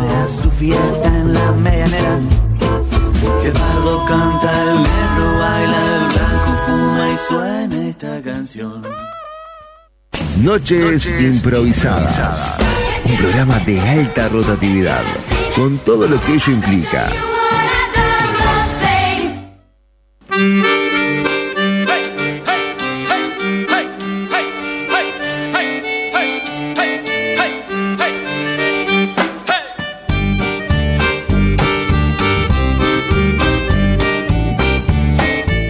Y aquí estamos en la sección, en la única sección no improvisada de Noches Improvisadas. Y es Javier. No, no sé si decir wow, oye, o qué bueno. Improvisada que me duele la plata. Ah, no, esto es, es tan improvisado que, nos- que, que- que es meta improvisado y, y es parte improvisado y parte no. Ah. Es una sección propuesta por Mercedes García, a la que titulamos La. Lista. Ujú. La La, li- fenómena. la lista. Es un nombre horrible para un programa de radio. La lista de Meche. En realidad, no, en realidad... eh, Un grupo de personas el nombre, salvadas. el nombre interno era la lista. Acá puede ser The List. De list. O puede ser la sección no improvisada de Puede ser listo. Que la gente nos proponga nombres para esta 09 sección. 092 0970 ¿Cuál es el nombre de la lista de Andrés? Igual habría que, que- que explicarle a la gente que va. Bueno, vamos ¿no? a contar. Igual yo te les voy a contar. O se lo explicamos Oh, no. tipo Yo-. Yo tengo un compañero de trabajo que me que hablando me, me dio un- me dijo una cosa que dije, esto puede ser el nombre de esta sección del programa. Hablar sin saber, porque sabiendo cualquiera habla. Me encantó, ¿eh? Hoy estamos muy aplaudidores. André, André, te quiero hacer una pregunta de algo que hablamos eh, eh, al- en la primera hora, que es, ¿te consideras una persona impulsiva o racional? Eh, En hechos, no en deseos. soy una persona que piensa muchísimo y soy hiper racional. Es como que todo, todo, de hecho lo, lo estoy tratando en terapia. Eh, Nos llamó la terapeuta. Es un buen título me llamó para una tu sección, lo terapeuta. estoy tratando en terapia. Es Nos llamó tu terapeuta y nos pidió todo, que te pero a su vez eh, soy como muy de procrastinar y de postergar muchísimo y termino haciendo las cosas por impulso eh, a último momento, como, bueno, dale, me mando y ta. Este, pero soy bastante menos impulsiva de lo que me gustaría. Traducido, soy bastante cagona. Muy bien, me encanta. Eh, igual que el 50% de la mesa. Así que... Perfecto, Bien. me siento un poco mejor. Se suma André y somos 60% de los racionales que quisiéramos ser impulsivos. Eh, y dando esta y me mira Mercedes como diciendo... Decí algo. Nos agarramos de las manos, ¿qué hacemos? ¿Cómo? En esta sección de hablamos sin saber, porque sabiendo cualquiera habla, les voy a tirar cuatro temas para que elijan uno a ver cuál les, les gusta. Una es la, la historia de los bufones. Apa. El segundo es de dónde vienen las tortas fritas y por qué se comen cuando llueve. La... Ay, comida. Abril. ¿Qué comida? Abril Ay, estamos dando. comida. No, Abril nos muestra la torta frita. En este momento me siento el perro de Pavlov babeándome porque acaban de mostrar una torta frita del otro lado del vidrio. ¿Saben que no soy de las tortas fritas? Ah, hay- hay- eh, Gente rara. Hay un señor que vende tortas fritas que está en Minas, en- vive en Minas, pero en verano va a Cuchilla Alta y vende unas tortas fritas rellenas de pizza que no saben lo que es. Rellenas de pizza. ¿Cómo se llama el señor? No sé, pero vende ese señor de la torta frita de pizza. Hace una pizza y después la No, pone hace adentro de la torta frita. Hace la masa de la torta frita y adentro le pone salsa y, y mozzarella y la Ah. y queda. Señor, Como una pizza rellena invertida. Vaya- señor, váyase de, de Minas y váyase de Cuchilla Alta y venga acá, 18 de julio y... Exporte. ¿El primer hot dog de la historia o la historia del Prater? ¿Del qué? ¿Qué? Del Prater. El Prater. Prater. Eh, el primero, uno de los primeros parques de diversiones que se encuentra en Viena. Re, ese me encanta. ¿Meche? También cuatro. La historia del Prater. Prata. Sí, es la más cortita de las de todas. Ah, la más cortita. Mejor. Pero después metemos un bufón y un Prater y torta frita. Eh, ahí va, ahí va, Prater y tortas fritas. Prater y el- tortas el, nombre de, la persona- de una banda. me encanta. Para Prater, pero tiene algún. En la A tiene dos No, puntitos? no. No, Prater. Prater. El Prater. ¿Y si tuviera? No sería Prater. ¿Qué sería? Prater. Ay, ay, ay, ¿Qué va a pasar, querida audiencia? Yo voy a ir leyendo algunos párrafos, contándoles. Y sin mucho esperar, esta mesa de improvisadoras e improvisadoras van a, a comentar o a empezar escenas de la nada. La lista. El Prater es un popular espacio de recreo en el que se sitúa el parque de atracciones más antiguo del mundo. Y bueno, entonces mi idea era que se pegaran con este palito en este otro palito y me parece que es muy divertida. No sé qué les parece. Es simplemente les cobramos porque agarren los palitos y se peguen así. Mami. Mami. Sí, mi amor. Ese señor me pegó con un palito. No, te, Sí, te es, la idea, es la idea del parque, mi cielo. Lo que pasa es que, viste que el presupuesto en casa no está alto y es el mejor parque que pudimos venir. Me aburro. No Pará. solo te pegué con un palito, Hace un poco de silencio que estoy escuchando la radio. Estoy escuchando la radio. Parece que hay guerra o algo todo nuevo en, en Alemania Occidental. Nosotros queremos ver lo bueno del mundo y, mm, tu padre no es capaz de ver algo bueno. Prater se... Parece que bombardearon. eh, eh, em, Su noria, de 60 metros de altura, es uno de los símbolos de Viena. El Prater de Viena había sido utilizado durante siglos como coto imperial. Yo la mitad de las palabras que dicen no las entiendo. Ay, es que vamos a ir a cazar. Hoy es día de casa. Coto Imperial. Coto Imperial. Esa es mi hija. Coto Imperial. Esa es mi hija. Coto Imperial. Toma una escopeta, hija. Las Quiero escopetas matar también las todo. cobramos, ¿eh? Te digo por las dudas. Dame dos. Hoy es día de Coto Imperial y vamos a cazar un gran búfalo. Eres el mejor papá del mundo. Claro que sí, vamos a cazar un Guerra animal. divertida. La- los palos eran aburridos, papá. Igual me robé uno. Toma. Esa es mi hija. Inauguremos nuestro propio parque de diversiones. No sé todavía qué significa porque no hay antecedentes, pero hagámoslo. Creo que nos tenemos que divertir mucho en ese parque, así que llevemos nuestras escopetas y vayamos a cazar un gran búfalo. Coto Imperial. Coto Imperial. Hasta que en 1766 fue abierto al público. En 1895 se inauguró allí un parque de atracciones del que se conservan en perfecto estado muchas de las atracciones envueltas en un aire antiguo y con encanto que domina todo el lugar. Me encantan estas atracciones. No me acuerdo cómo era, pero. Sí, antiguas. Antiguas y que dominan Sí, todo pero el. ah, el- todavía no son eso, antiguas. papi. La verdad es que esto me parece bastante moderno. Estuvimos bien en, sacarle la idea a ese señor que y robarle el palito. Y la verdad es que el arquitecto que hablamos tiene un, un- un gran, un gran gusto. Papi, eh, dibujé, dibujé eh, eh, el diseño de- del nombre de nuestro parque de diversiones. Le puse Prater y, y le puse ¿Por qué le- dos puntitos arriba de la A. ¿Está bien? Prater, Prater, qué buen nombre. Ah, Me pregunto, ¿de dónde te ha venido ese nombre? ¿Lo soñé? Los sueños son muy, muy buenos, hija. Los sueños perduran por la historia. En realidad, quiero decirte la verdad. Lo puse en, en, en honor a, a- a- a nuestras mascotas fallecidas. A Pramiscu, nuestro gato que murió el año pasado, Promiscu. y a Sí. Terodont, el perro que mandaste a la guerra. Bueno, La Noria Gigante. Desde su inauguración en 1897, la Noria Gigante, también conocida como la Rueda Gigante, de Viena es uno de los emblemas de la ciudad. Se trata de una obra monumental, de 60 metros de altura, que se inauguró durante la celebración del 50 aniversario de la coronación de Francisco José I.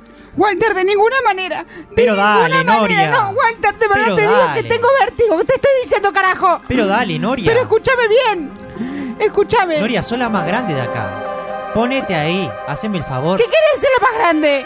Bueno, que tenés un cuerpo con huesos muy. muy eh, particulares.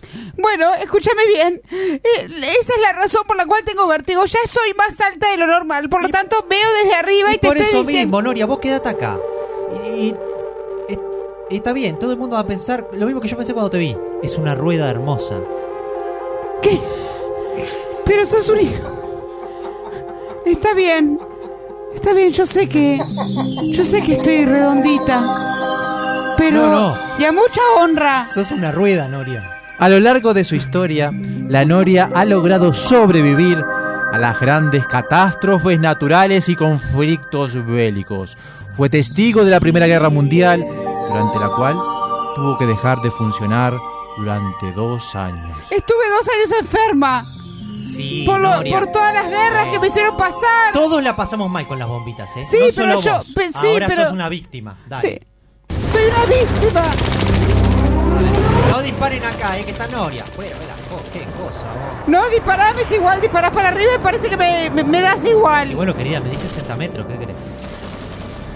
Fue durante los últimos días de la Segunda Guerra Mundial, allá por el año 1945, cuando los bombardeos y el fuego destruyeron gran parte de la Noria.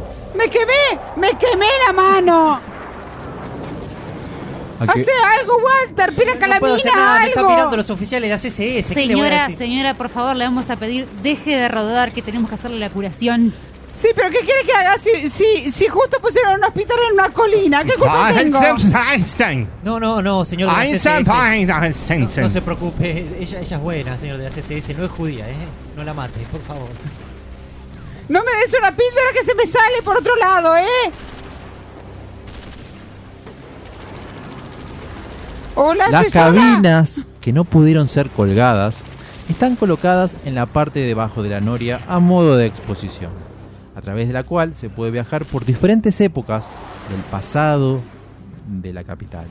El imperio romano, la Edad Media, las guerras contra los turcos, la exposición mundial de Viena o las catástrofes ocurridas durante las guerras mundiales.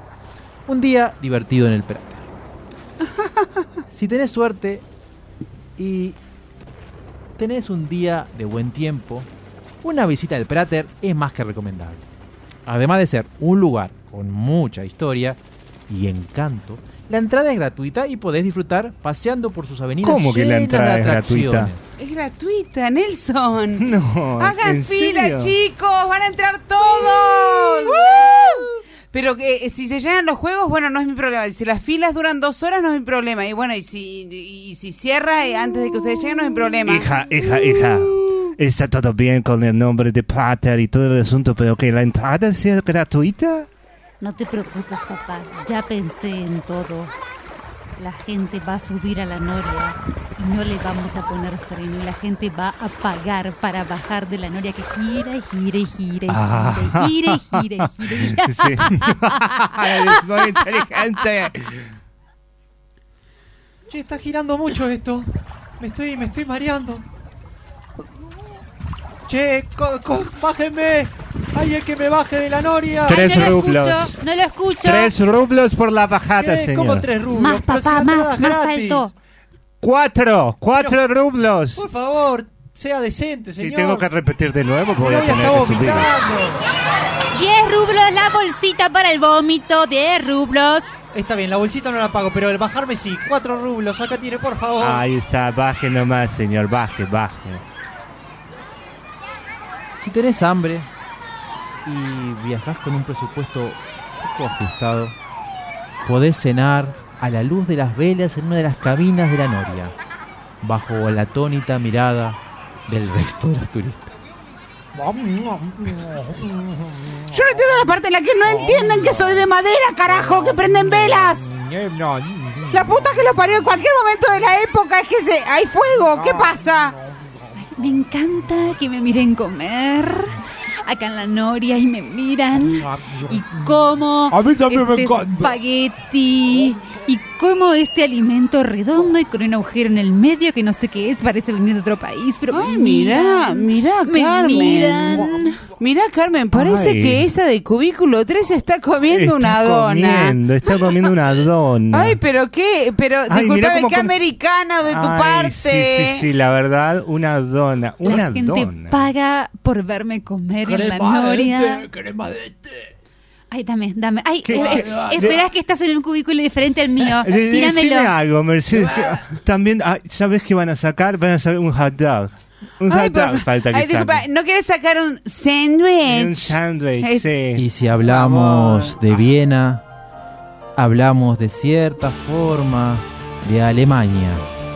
Y si hablamos de Alemania, hablamos en cierta forma de hot dog.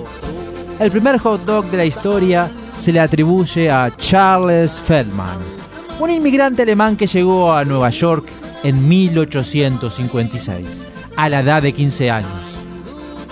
Tickets, tickets. ¿Tiene sus tickets? Ich habe nicht Ticket. Ah, no, no, no tiene ticket. Nein, nicht. No tiene ticket. ¿Tiene pasaporte? Eh, Bueno, eh, al- po- venga, el presidente quiere que ich habe äh, Frankfurter. ¿Tiene un qué? Frankfurter. Un Frankfurter. Frankfurt. L- Frankfurt. Ich, ich Ich? von Frankfurt. Es hijo de un Frankfurt. Nein. Eh, No entiendo, señor, pero pase por aquí que Eh, eh. bienvenido a los Estados Unidos de América. Ay, te juro que le daría la ciudadanía a alguien que me traiga algo para comer. O sea, hace horas que estamos acá trabajando y yo no puedo más de hambre, no nos dejan salir. No, de verdad, eh, Jessica, la verdad es que no entiendo lo que decís. Eh, manejar la ciudadanía con una liviandad es, es ¿sabes qué? Eh, eh, es la libertad de mucha gente. Ay, bueno, ¿sabes? pero este país no está tan lleno de Salchichen? gente. Opa, Salchichen? ¿Eso es un hombre con algo extraño que huele bien y que es para comer acaso frente a nuestro cubículo? Feldman, que por entonces era solo un carnicero alemán, Eso no era carne, Jessica. estaba iniciando eh, un restaurante. Pensó en colocar una salchicha entre dos panes como logo durante los años 1860. Ay, qué sugerente este alimento, gordo, mirá. Ay, tiene pan, tiene... ¿Cómo es su nombre, señor? Eh, Feldman. Feldman. Feldman. Nunca eh, en mi vida eh, hice un logo igual. Me parece una falta de respeto. Es como fálico Pero, este logo. ¿por qué? No me gusta, no lo quiero hacer. No soy una Nein. persona fálica. Salchichen mit Brot. Pan, pan, Salchichen, pan. Ay, habla tan raro. Pan, eh, señor Feldman, señor Feldman, eh, me, me devolvieron eh, las salchichas y me dijeron que... Nein, was? No, no Was sé, que, que le ponga Was? salsa. Salchichen, ja. Según Salsa. la leyenda, Ketchup. se le ocurrió la idea de poner una salchicha en un bollo, en un pan, que calentaba en un horno que portaba en su carro. Charles Feldman comenzó su carrera en 1867 empujando un carro a través de las oscuras calles de Coney Island. Ay, casi me pisa, señor. Eh, perdón. Ay, Charles, qué brazos que tenés. Gracias. Qué buen carro. ¿Y y- ¿Tenés un horno ahí adentro? No, me muero, me muero, Sí. me muero, me muero. ¿Y qué Horno. cocinas? Salchichen. ¿Todo eso es suyo? Sí. Qué, qué rico. ¿Quiere? Qué- eh, por favor. Pan, brot, abro, pongo salchichen. Oh. Pongo katsu, Katsu. farfuter. Wow, wow. Increíble. Mmm. No, es que esto, es- esto es incre- increíble. Eh, eh, señor, ¿cómo es su nombre? Me... Feldman. Feldman, Charles Feldman, discúlpeme. Ya. Eh, eh, ¿Esto tiene nombre? O sea, o tiene el nombre de usted. Esto es un. eh. ¿Puedo decir que me estoy comiendo un Charles Feldman? Ya. Cuatro años más tarde, alquiló una pequeña parcela de tierra y comenzó a construir un imperio. Por el año 1900, el negocio de Feldman se expandió y llegó a ocupar una manzana completa. Constaba de nueve restaurantes, una montaña rusa, un carrusel, un salón de baile, una sala de cine al aire libre, un hotel, una cervecería con terraza, una casa y baños. Piénsalo, se suben montaña rusa, dan vuelta, vuelta, vuelta, bajan con hambre, vienen, comen farfuter, salen, toman cerveza, vuelven a subir montaña rusa, vomitan, tienen que salir, entran a baño.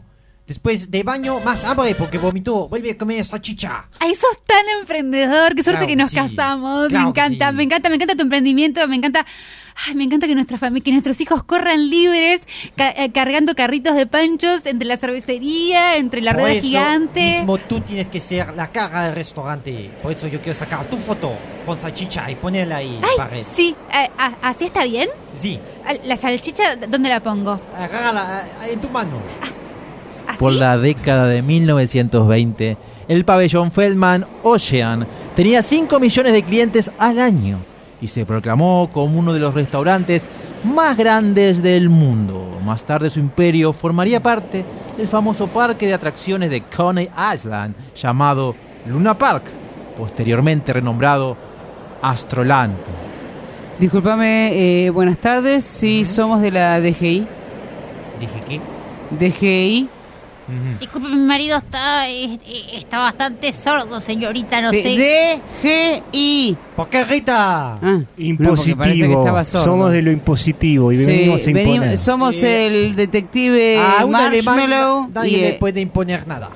Y el detective Mellow Mellow. Nosotros ya estamos muy mayores para estar recibiendo visitas La así. última Me enteré que tienen sopetón. 5 millones de clientes porque Usted eso es lo que declaró algo diferente, en sí. la radio y usted declaró solamente un millón y medio. No hay que creer lo que se diga en ninguna radio, señorita. Usted Ay. debería saberlo. Estoy contando las cabezas de los clientes en este momento y ya mirando por arriba y viendo el área que están... Para eh, mí son 4.329.000. Exactamente. Por lo tanto, venimos a que usted... eh, ¿Sabe qué? Lo cierro. Cierro el Luna Park, cierro. Ah, bueno, qué, qué fácil. Impuesto. Los hot dogs no son Pero únicamente el único invento alemán de alimentos. También tenemos a la exquisita, elegante y humilde torta frita. El origen de las tortas fritas es alemán y se cree, sí, es alemán, Andrea, y se cree que llegó al Río de la Plata de la mano de inmigrantes españoles y árabes. Estos últimos la llamaban sopa y pilla. ¡Soltame la mano! Pero- ¡Suéltame la mano! ¿Por qué te suelta la mano? Sí, te, te- te estoy dando una sopa y pilla. Sí, pero te estoy diciendo que me suelte la mano porque... Pasa que es una sopa pilla. Sí. Sí, Mi nombre es Ahmed. Y vengo a venderte sopa y pilla. Pero estamos en el Río de la Plata. Exactos. Pero este es el, el, el- Pasa que usted no conoce Uruguay y nosotros aquí tenemos varios pabellones. ¿Por qué se llama sopa y pizza si no tiene ni sopa ni tiene pizza? Porque su nombre es árabes. Árabes. Señores, señora, bienvenidos al Uruguay, al Río de la Plata. Voy a ver qué pertenencias han traído. Permiso, a ver. Mm, Los hijos de puta de la aduana. ¿Qué es este alimento? Sopa y pillas. Bueno, lo llamaremos torta frita ¿Eh? ¿Por porque tenemos mucho, tenemos sopapas, sopapitas. eh, no- na- un alimento no se puede llamar parecido a un elemento que utilizamos para destapar el Es la water. ley, es la ley. Ahmed pilla. No puede llamar to- to- torta frita. Bueno, podemos deportarlo, señor, usted no, elige. no, no, por favor. Eh, torta frita. No olvidemos el origen alemán de este alimento.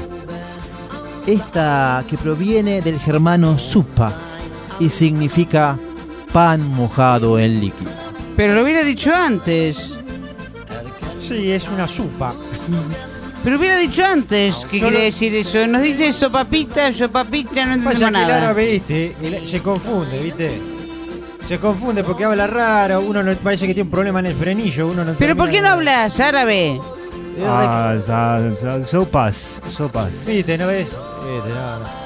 Alá, alá. Yo la verdad que lo metería en la noira y lo mandaría de vuelta. Sí, viste, es una, es una cosa que la mojan y la sacan, es un pan que lo mojan y lo sacan. Sacarle la receta del pantalón no lo quedamos acá. Pará, yo yo no, no sé si, si hablarle a este señor arábico, pero yo tengo la duda de por qué el agujerito en el medio, ¿no?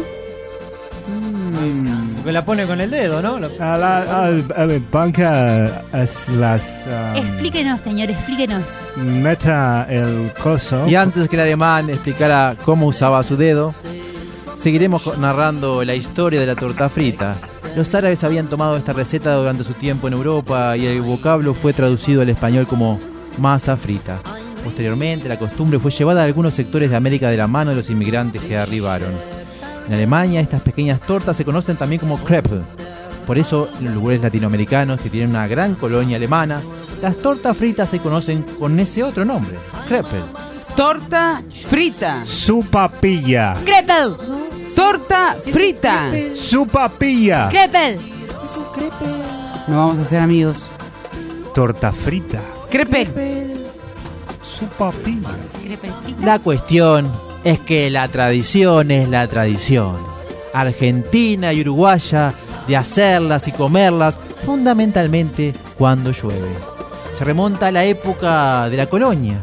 Se dice que antiguamente las mujeres de la casa recogían el agua de la lluvia y con ella unían la masa.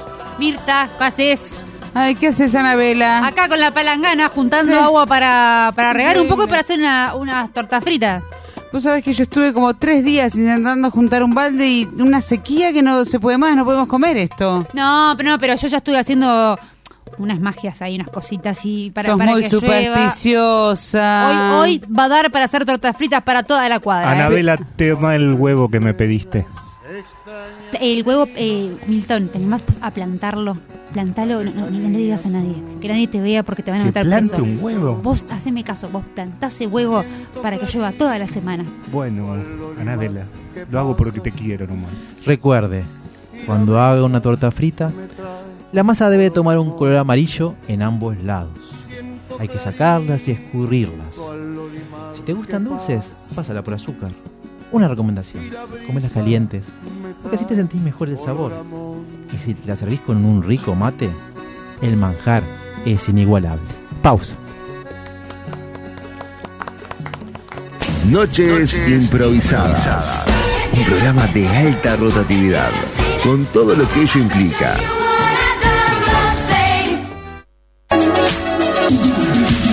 En madera, decoración personalizada para tu hogar, empresas y eventos. Búscanos en Instagram, arroba luartmaderas.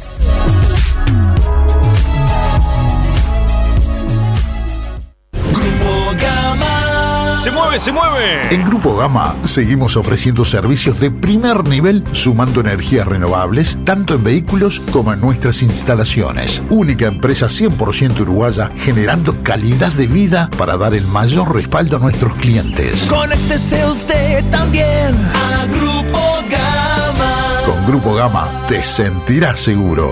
28 444 333. ¿Tenés un evento en tu trabajo, con tu familia o simplemente querés organizar algo con tus amigos? Escribinos al Instagram de Noches Improvisadas, que te organizamos un show de improvisación teatral a tu medida. Arroba Noches Improvisadas. Fiestas, casamientos, asado y lo que venga. Eso sí, si hay asado, nos tenés que convidar.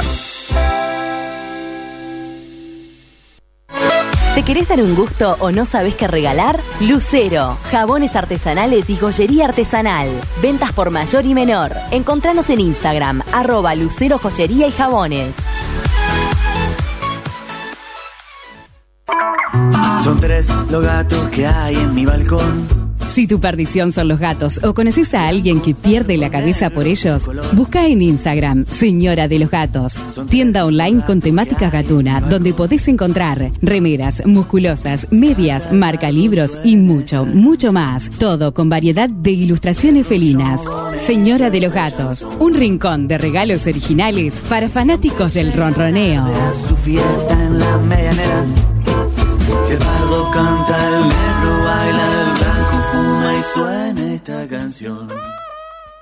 Noches improvisadas. Un programa de alta rotatividad, con todo lo que ello implica.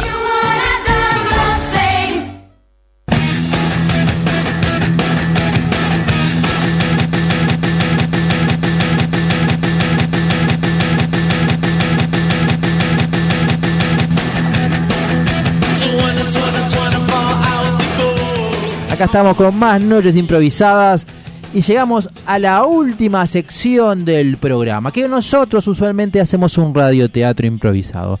Pero la propuesta que les traigo hoy, queridos compañeros y compañeras, es un tanto distinta, a ver si les gusta.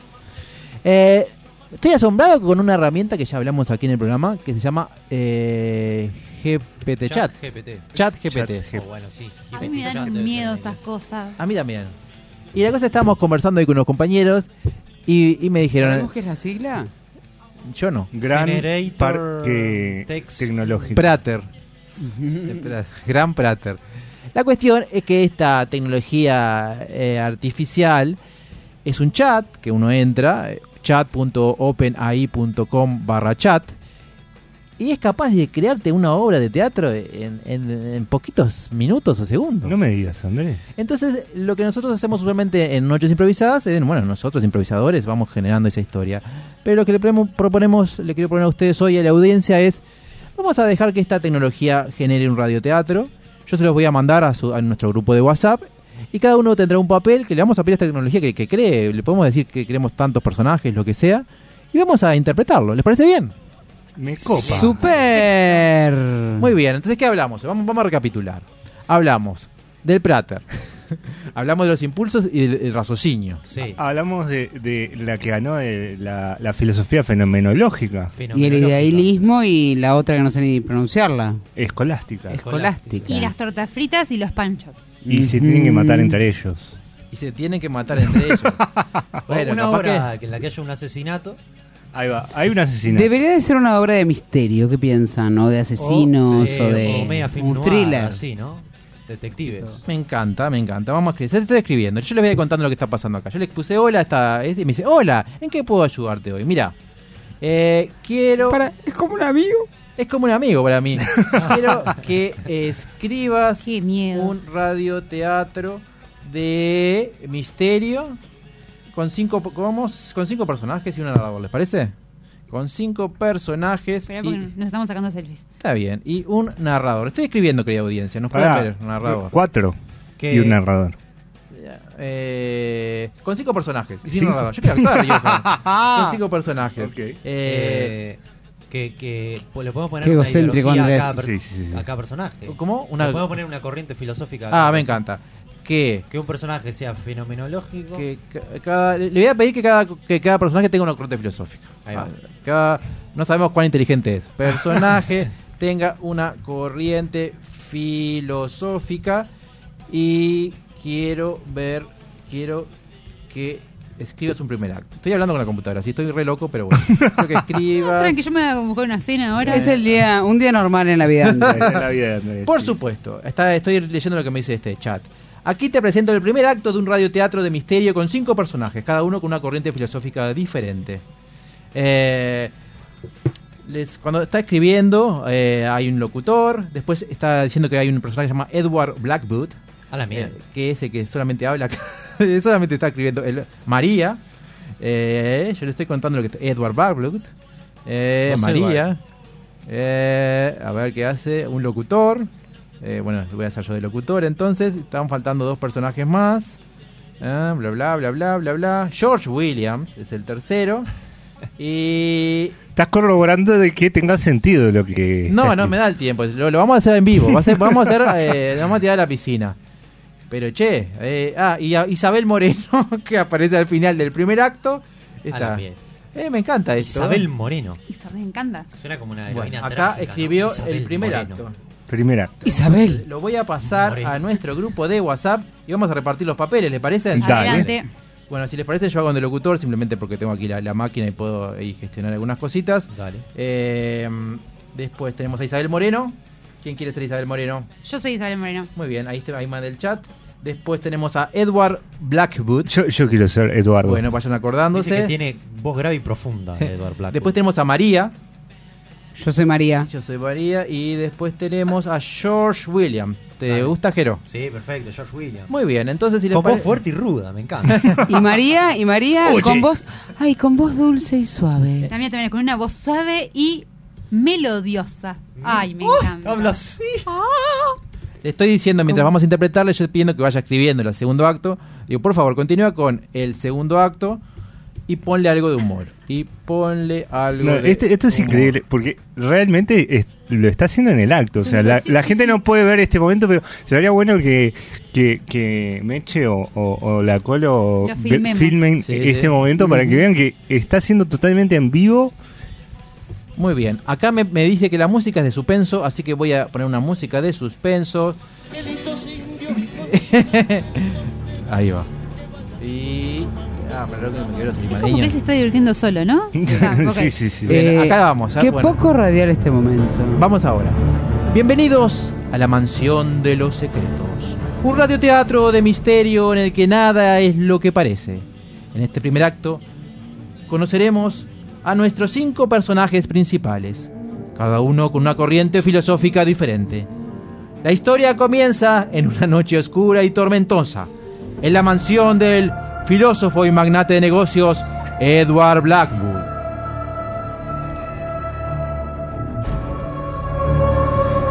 Bienvenidos, amigos míos. Les agradezco por venir a mi humilde morada. Espero que disfruten de la cena que hemos preparado para ustedes esta noche. ¿Qué podría ser eso? Oh, señorita María, ¿qué hace aquí en una noche tan terrible? Disculpe la intromisión, señor Blackwood, pero necesito hablar con usted. Es un asunto urgente. Por supuesto, señorita. Adelante, entre. Muchas gracias.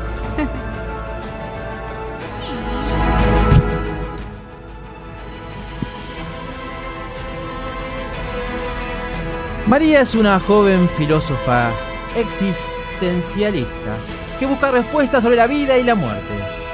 ¿Qué es lo que habrá descubierto para que sea tan urgente hablarlo con Edward Blackwood? Mientras tanto, el resto de los invitados continúan la cena.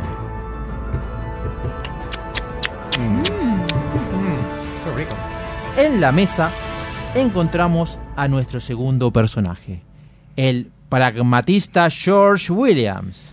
¿Qué es lo que discuten ustedes? ¿La vida después de la muerte? Ah, tonterías. Lo único que importa es lo que podemos experimentar aquí y ahora. Claro, George, porque hay para ti la única realidad es la que puedes tocar y ver. Exactamente, Edward. Eso es lo que hace más fuerte y exitoso los negocios. Mientras tanto, en la otra punta de la mesa encontramos a nuestro tercer personaje, la idealista y espiritualista Isabel Moreno. Pero George, ¿cómo puedes negar la existencia del alma? Nosotros somos más que simples cuerpos físicos. El alma. Eso es solo otra invención de los débiles para justificar su miedo a la muerte. La cena continúa, mientras nuestros personajes discuten acaloradamente. ¡Qué calor! ¿Qué otros secretos claro. y misterios Yo se dije- ocultan en esta mansión llena de filósofos? El alma. Pienso y luego existo, seguro. Bueno, ¿qué les pasó? Eh, ¿qué- eh, primer acto de la inteligencia artificial. Interesante. Yo Sí. le, le pediría a la inteligencia A ver. ahora algo más terrenal. Bueno, vamos a pedirle eso. Acá estoy generando para que no, como, como bien dijo Meche, para que no queden. Sigan conversando mientras yo mando el WhatsApp y les aviso cuando está el segundo acto. ¿Les parece? Yo necesito que le pidas un conflicto terrenal. Muy bien, acá le pedí y ya lo generé. Fue la presentación, capaz, de los personajes. un poco. Acá acabo de mandar el acto 2. Opa. Yo quiero saber qué le pasó a, a, a- a la mujer esta, ¿no? María. Ma- María. Acá me está Es urgente, Blackwood. Es urgente. Acá me está diciendo la inteligencia artificial que este segundo acto empieza con música de comedia. Y dice así. Bienvenidos de nuevo a la mansión de los secretos. Un radioteatro de misterio lleno de filósofos y sorpresas. En el último acto, o en el acto anterior mejor dicho, conocimos a nuestros cinco personajes principales, cada uno con una corriente filosófica diferente. Ahora la cena ha terminado. Estoy Los llena. invitados se han retirado a sus habitaciones para descansar. Sin embargo, algo extraño está sucediendo en la mansión. ¡Ah, pero qué demonios!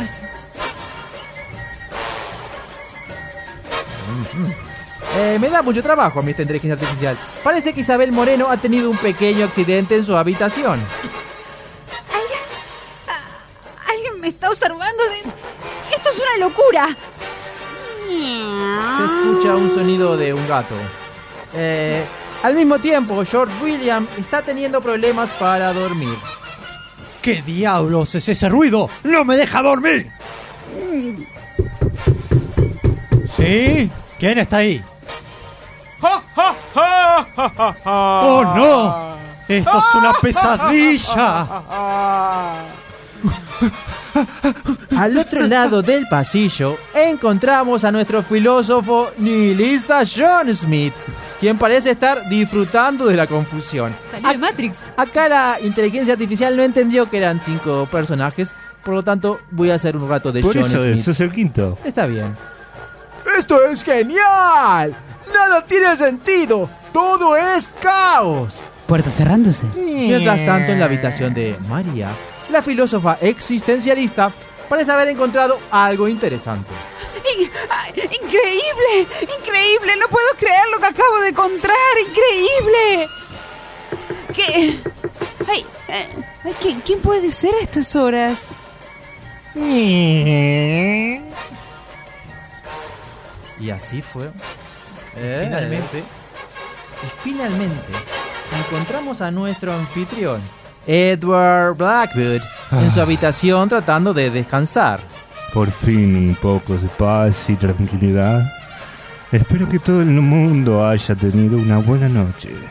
Pasan tocando la puerta. Esto es un vodevil. O sea, puertas que se abren y se cierran. No pasa más nada que puertas que se abren y se cierran. Vamos, sigamos. ¿Qué puede ser ahora? Pero carajo. Se escucha el sonido de la puerta abriéndose.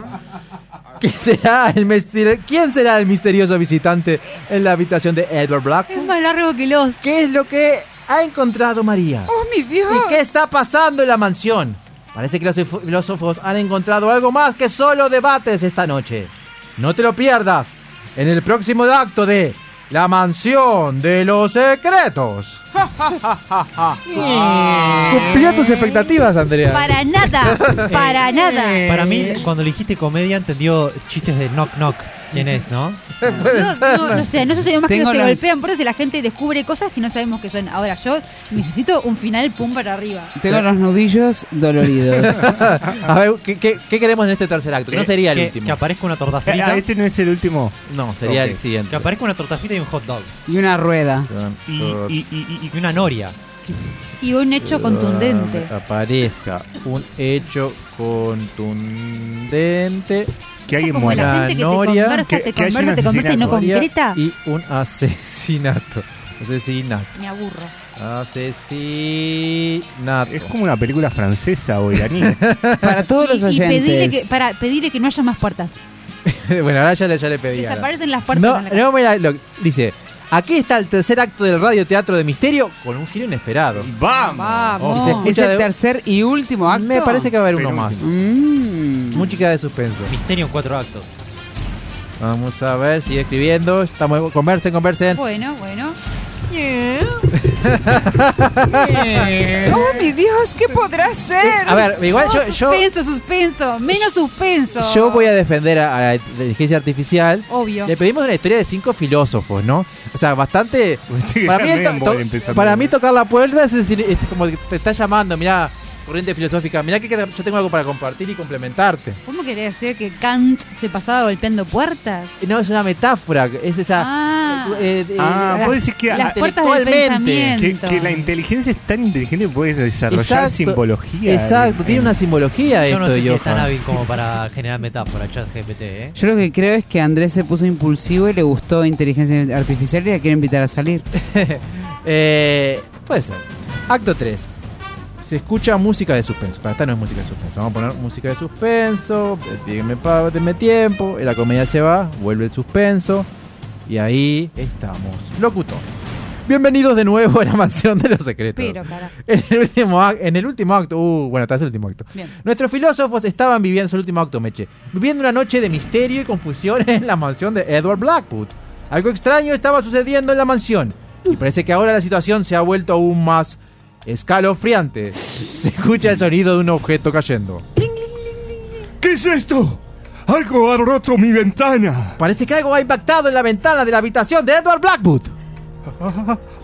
¿Hay alguien ahí afuera? Se escucha el sonido de la puerta abriéndose. Edward Blackwood sale de su habitación para investigar lo que ha sucedido. Se escucha el sonido de la noria gigante. ¿Qué pasa? ¿Qué es eso? Una noria. Edward Blackwood se acerca a la noria en el jardín de la mansión. ¿Qué está sucediendo aquí? ¿Quién ha instalado esto sin mi permiso? De repente se escucha un grito aterrador en la mansión. ¡Dios mío! Este grito viene del interior de la mansión. Edward Blackwood entra corriendo a la mansión y descubre un escenario horrible. Es, es Isabel. Ha sido asesinada. Pero carajo, dije dos cosas nada más y ya me mataron. Isabel Moreno, la, la filósofa racionalista, yace muerta en el suelo de su habitación. La lluvia comienza a caer sobre la mansión de Edward Blackwood, mientras nuestros filósofos se ven envueltos en un misterio aún más oscuro y peligroso. ¿Qué podría haber cometido un crimen tan feroz? Atroz. ¿Qué relación tiene la Noria con este macabro suceso? No te lo pierdas en el próximo acto de la mansión de los secretos. Era el último. Oh, el final. Dame el último acto. Es un final abierto. Dijo que Isabel Moreno era racionalista, pero Era espiritualista. lo opuesto. Yo pensé que sea racista, perdón, lo leí mal. La filósofa racista. perdón. Yo quiero hablar con Suba. eh, yo. Me, me- o sea, mataron a mi personaje Ah, yo muy creo que tempranamente. eso hace que Pero te voy a decir ¿no? algo. Te puede pasar, viste que es difícil ser actriz. Pedile que aparezca mi espíritu Bien, y diga Te, algo. te metieron Bien, de bolo. entonces le voy a pedir que, que diga, le, le voy a poner stop, le voy a decir, queremos el acto final. El acto final el- con el con el homena- con el asesinato resuelto, con el asesinato Que Isabel Moreno te- que traiga el una- una- fantasma de Isabel Moreno vuelva, Y diga algo. Vuelva. Quiero decir Diga un monólogo. y diga un monólogo Oh, Mientras se come la torta frita. mientras se come una torta frita. Vamos, mientras listo. se come una Igual, no- torta ¿qué es una noria? No, no frita. terminé. Es, Una una rueda gigante. ¿Una? rueda gigante. Una rueda gigante.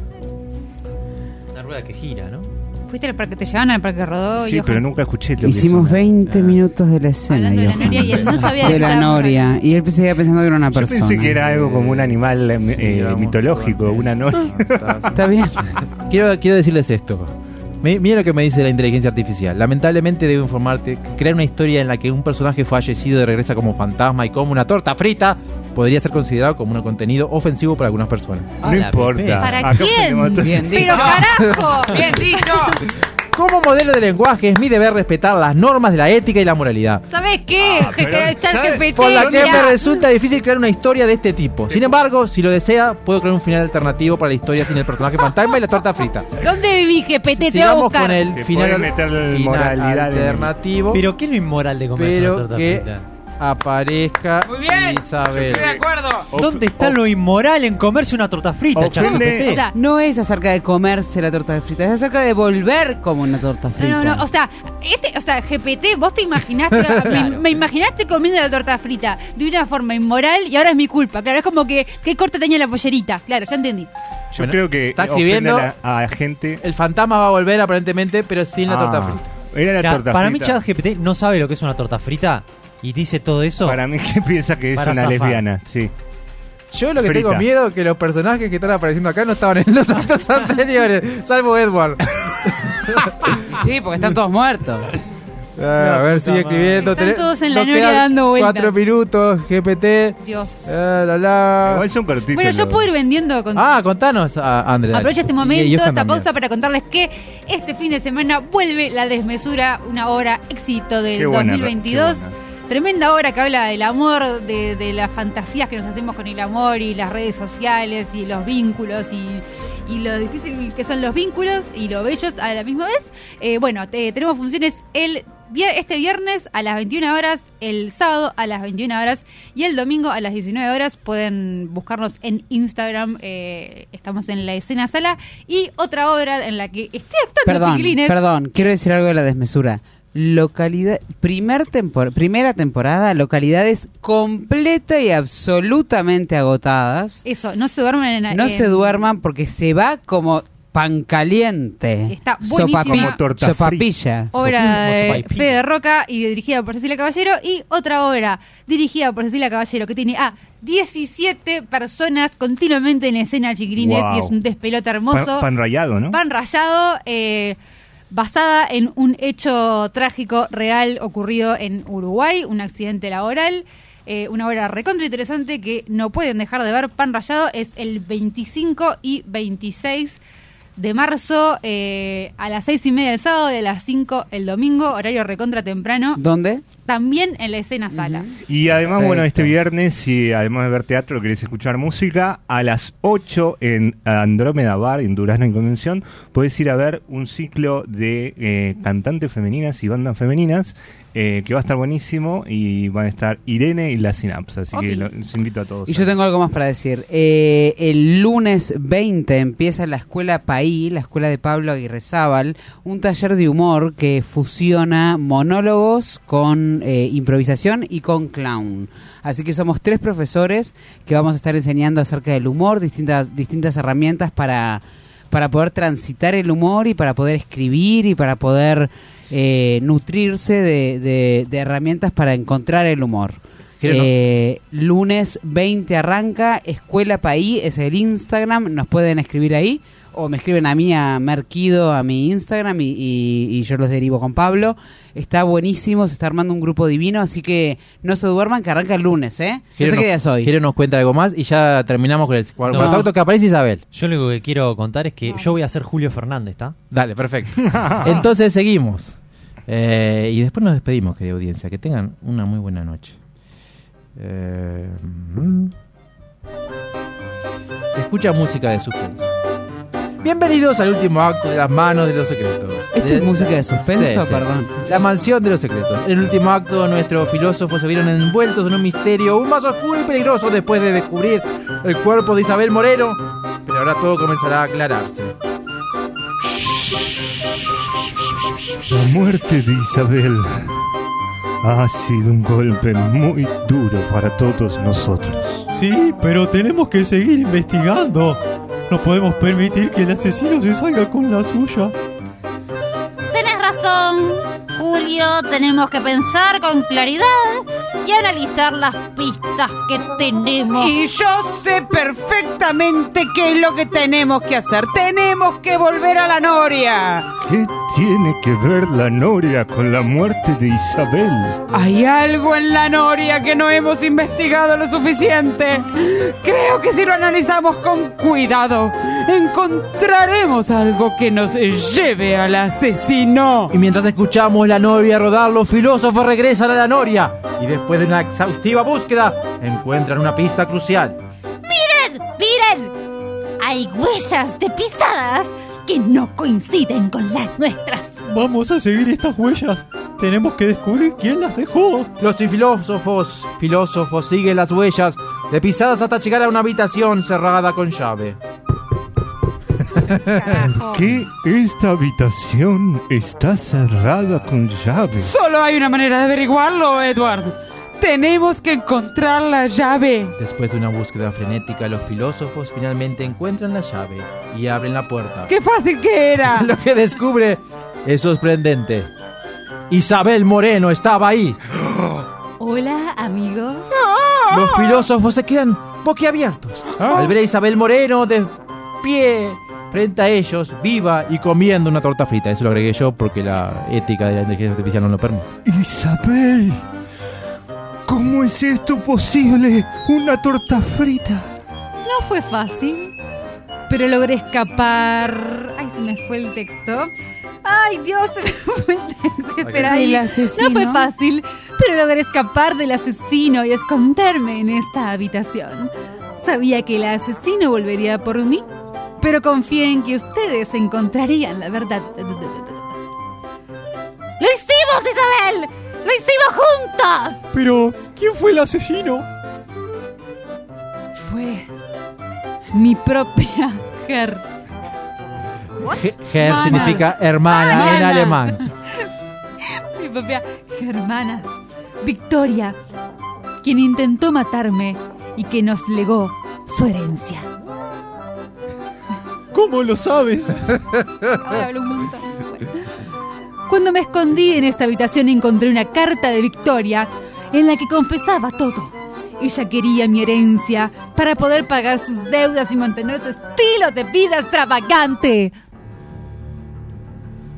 Los filósofos entregan la carta a la policía. Y Victoria es arrestada por el asesinato de su propia hermana. ¡Lo ¡Resolvimos el misterio! ¡Encontramos al asesino! Y lo hicimos trabajando juntos y utilizando nuestra lógica y razonamiento, no siendo impulsivos. Y todo gracias a la filosofía que nos enseñó a pesar, pensar, no pesar, de manera crítica y buscar la verdad. Y así los filósofos resolvieron el misterio de la mansión de los secretos y descubrieron al asesino, Victoria. Pero lo más importante de todo, aprendieron del trabajo en equipo y de la razón de la resolución de problemas. Y queridos amigos, vivieron felices y comieron tortas fritas para siempre. Y ChatGPT vol- violó la, la regla número uno en la escritura de textos dramáticos, que es no introducir un personaje importante al final. Muy bien. Por eso aguante la humanidad que sigue escribiendo muchísimo mejor que las inteligencias artificiales. Por ahora. Muchas gracias, Abril. Muchas gracias, querida audiencia. Nos vemos la semana que viene. Y eso, cuídense.